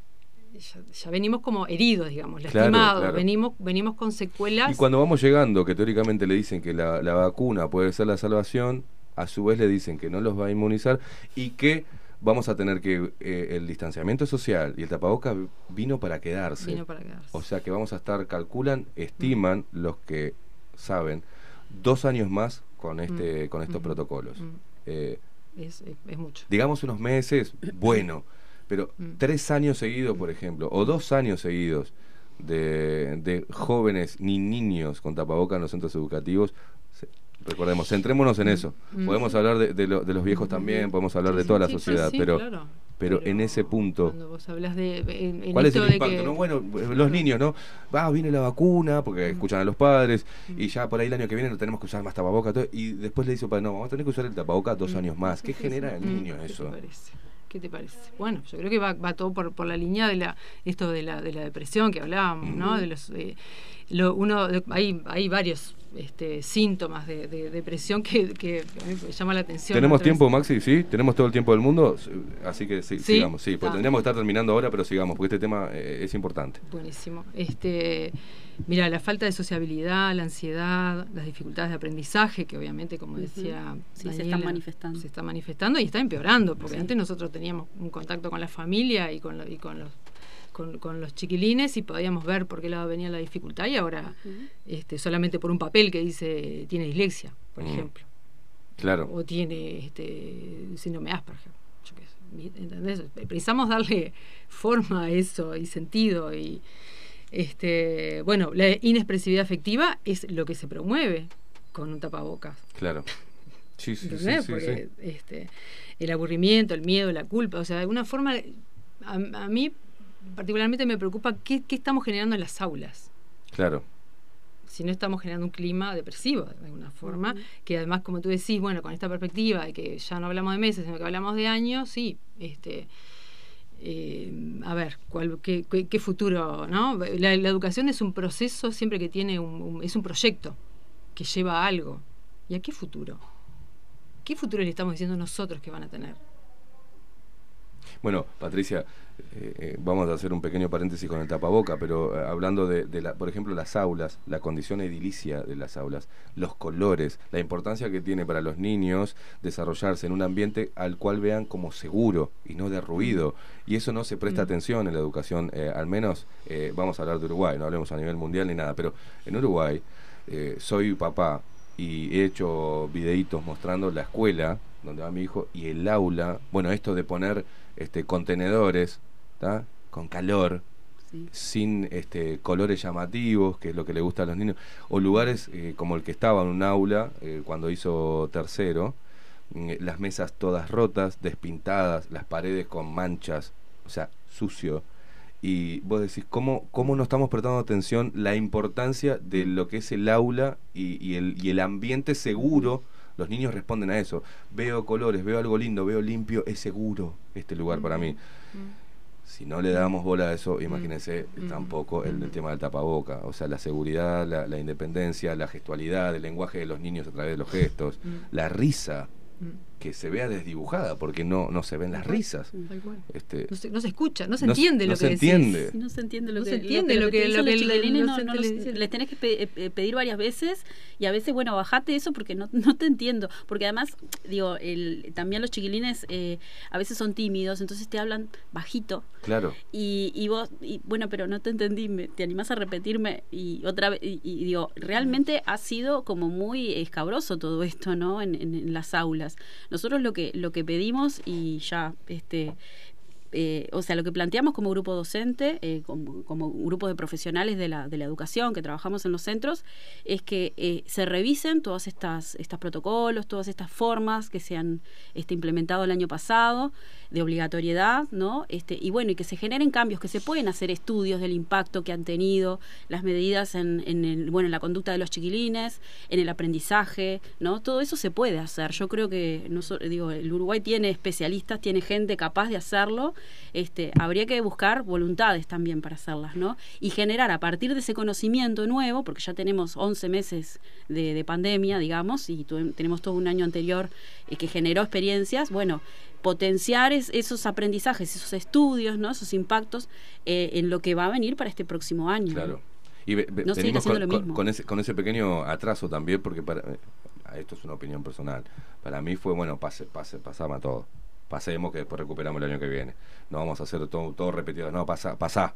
Pasemos y, y- y hay niños que ni siquiera eh, vieron el 50% del programa y lo desarrollaron este, por esta pandemia. Y los pasaron igual. Ya tenemos un atraso ahí. Porque en las voces de los educadores decían, bueno, tenemos el otro año, vamos a tener como apretar el, el- el inicio para repasar un poquito lo que quedó en forma presencial, por eso se está buscando la presencialidad. Pero yo lo escuché a Robert Silva estar, o sea, hablar de eso, de esa, de esa articulación, la, clas- la famosa articulación transversal. Bueno, el, te- el tema con los directores de, de- las escuelas, por ejemplo, hablar mucho con los directores. Y creo que esto también tiene que estar en, en un, más allá de un protocolo general, de un protocolo de acuerdo a, a- a la- al entorno, a qué tipo de centro educativo, a las edades.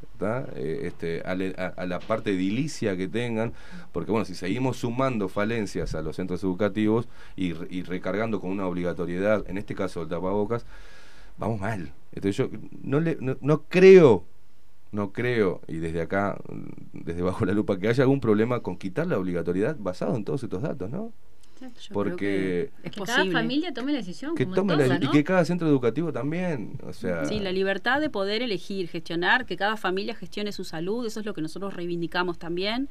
Que los centros, bueno, ya que ahora se está apuntando a que, a que tengan mayor autonomía, bueno, Mm. también que puedan, este, de alguna manera, eh, gestionar todo esto, ¿no? Y, conversar con los padres, eh, eh, integrar al padre, a los padres, hablar estos temas. ¿no? informarles a los padres, todo esto que nosotros hablamos, digo que se puede llevar a las escuelas y liceos perfectamente, involucrando también a los padres, o sea, yo creo que es posible. Hay que esperar, veremos hoy a las... Primero, ¿cómo hace la gente para, para, para llegar a, a la asociación de, de, mm, Educar sin tapar bocas?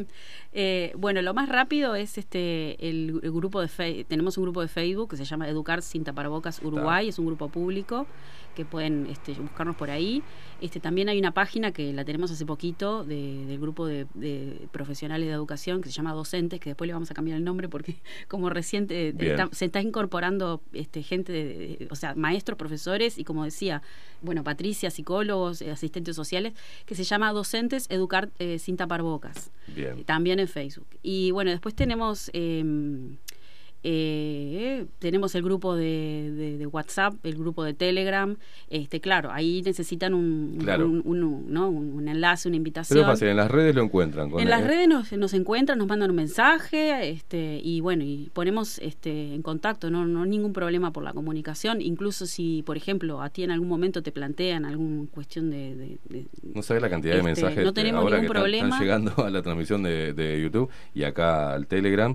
Impresionante. te dejamos el, nu- Eh, te dejo mi número y este, y bueno, y si alguien eh, quiere ponerse en contacto, encantados. ¿Me das autorización para pasar tu supuesto, contacto? sí. Está, muy bien. chicas. Daniela Fernández, profesora. Hernández. Hernández, perdón. Patricia Rodríguez, psicóloga. Laura Domínguez, pediatra. Muchísimas gracias por esto, por todo este tiempo y, y, eh, por su presencia en el programa. Gracias. Gracias por por recibirnos. Por favor. Eh, siete minutos pasan de las 10 de la mañana. Nos pasamos un poquito, Maxi Pérez, pero estamos bien, ¿no? ¿No nos van a echar? ¿Estamos bien? Sí. Muy bien. Gente que están del otro lado, obviamente no voy a poder leer todos los mensajes. Bueno, ahora voy a tratar de leer todos los mensajes, pero impresionante la respuesta de ustedes. Nos preocupa a todos. Estamos hablando de nuestros jóvenes, de nuestros niños. Así como hicimos el capítulo sobre nuestros viejitos, esto es fundamental que sea tratado eh, a nivel nacional. Ni que hablar a nivel mundial, pero a nivel nacional es lo que nos interesa. Nuestros niños uruguayos y jóvenes uruguayos que últimamente fueron demonizados por actores políticos que de psicólogos, de educadores y de mm, médicos no tienen absolutamente nada.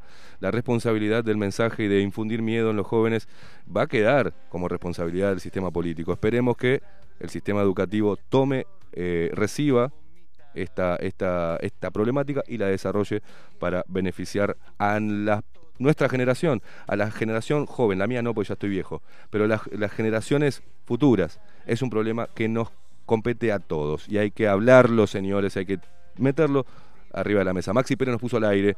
Las chicas, me voy con las chicas de fondo. Eh, nos vemos mañana a partir de las 7 de la mañana haciendo esto que nos encanta. Poner todos los temas bajo la lupa. Chau, chau.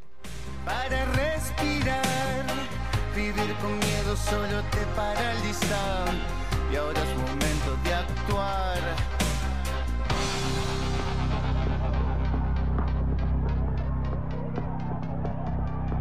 La densidad se espesa.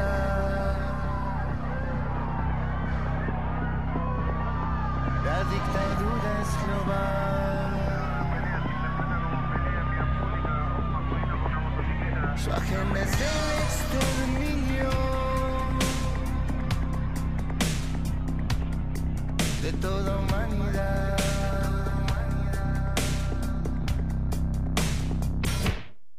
Usa mejor tu cerebro, cuestiona la narrativa.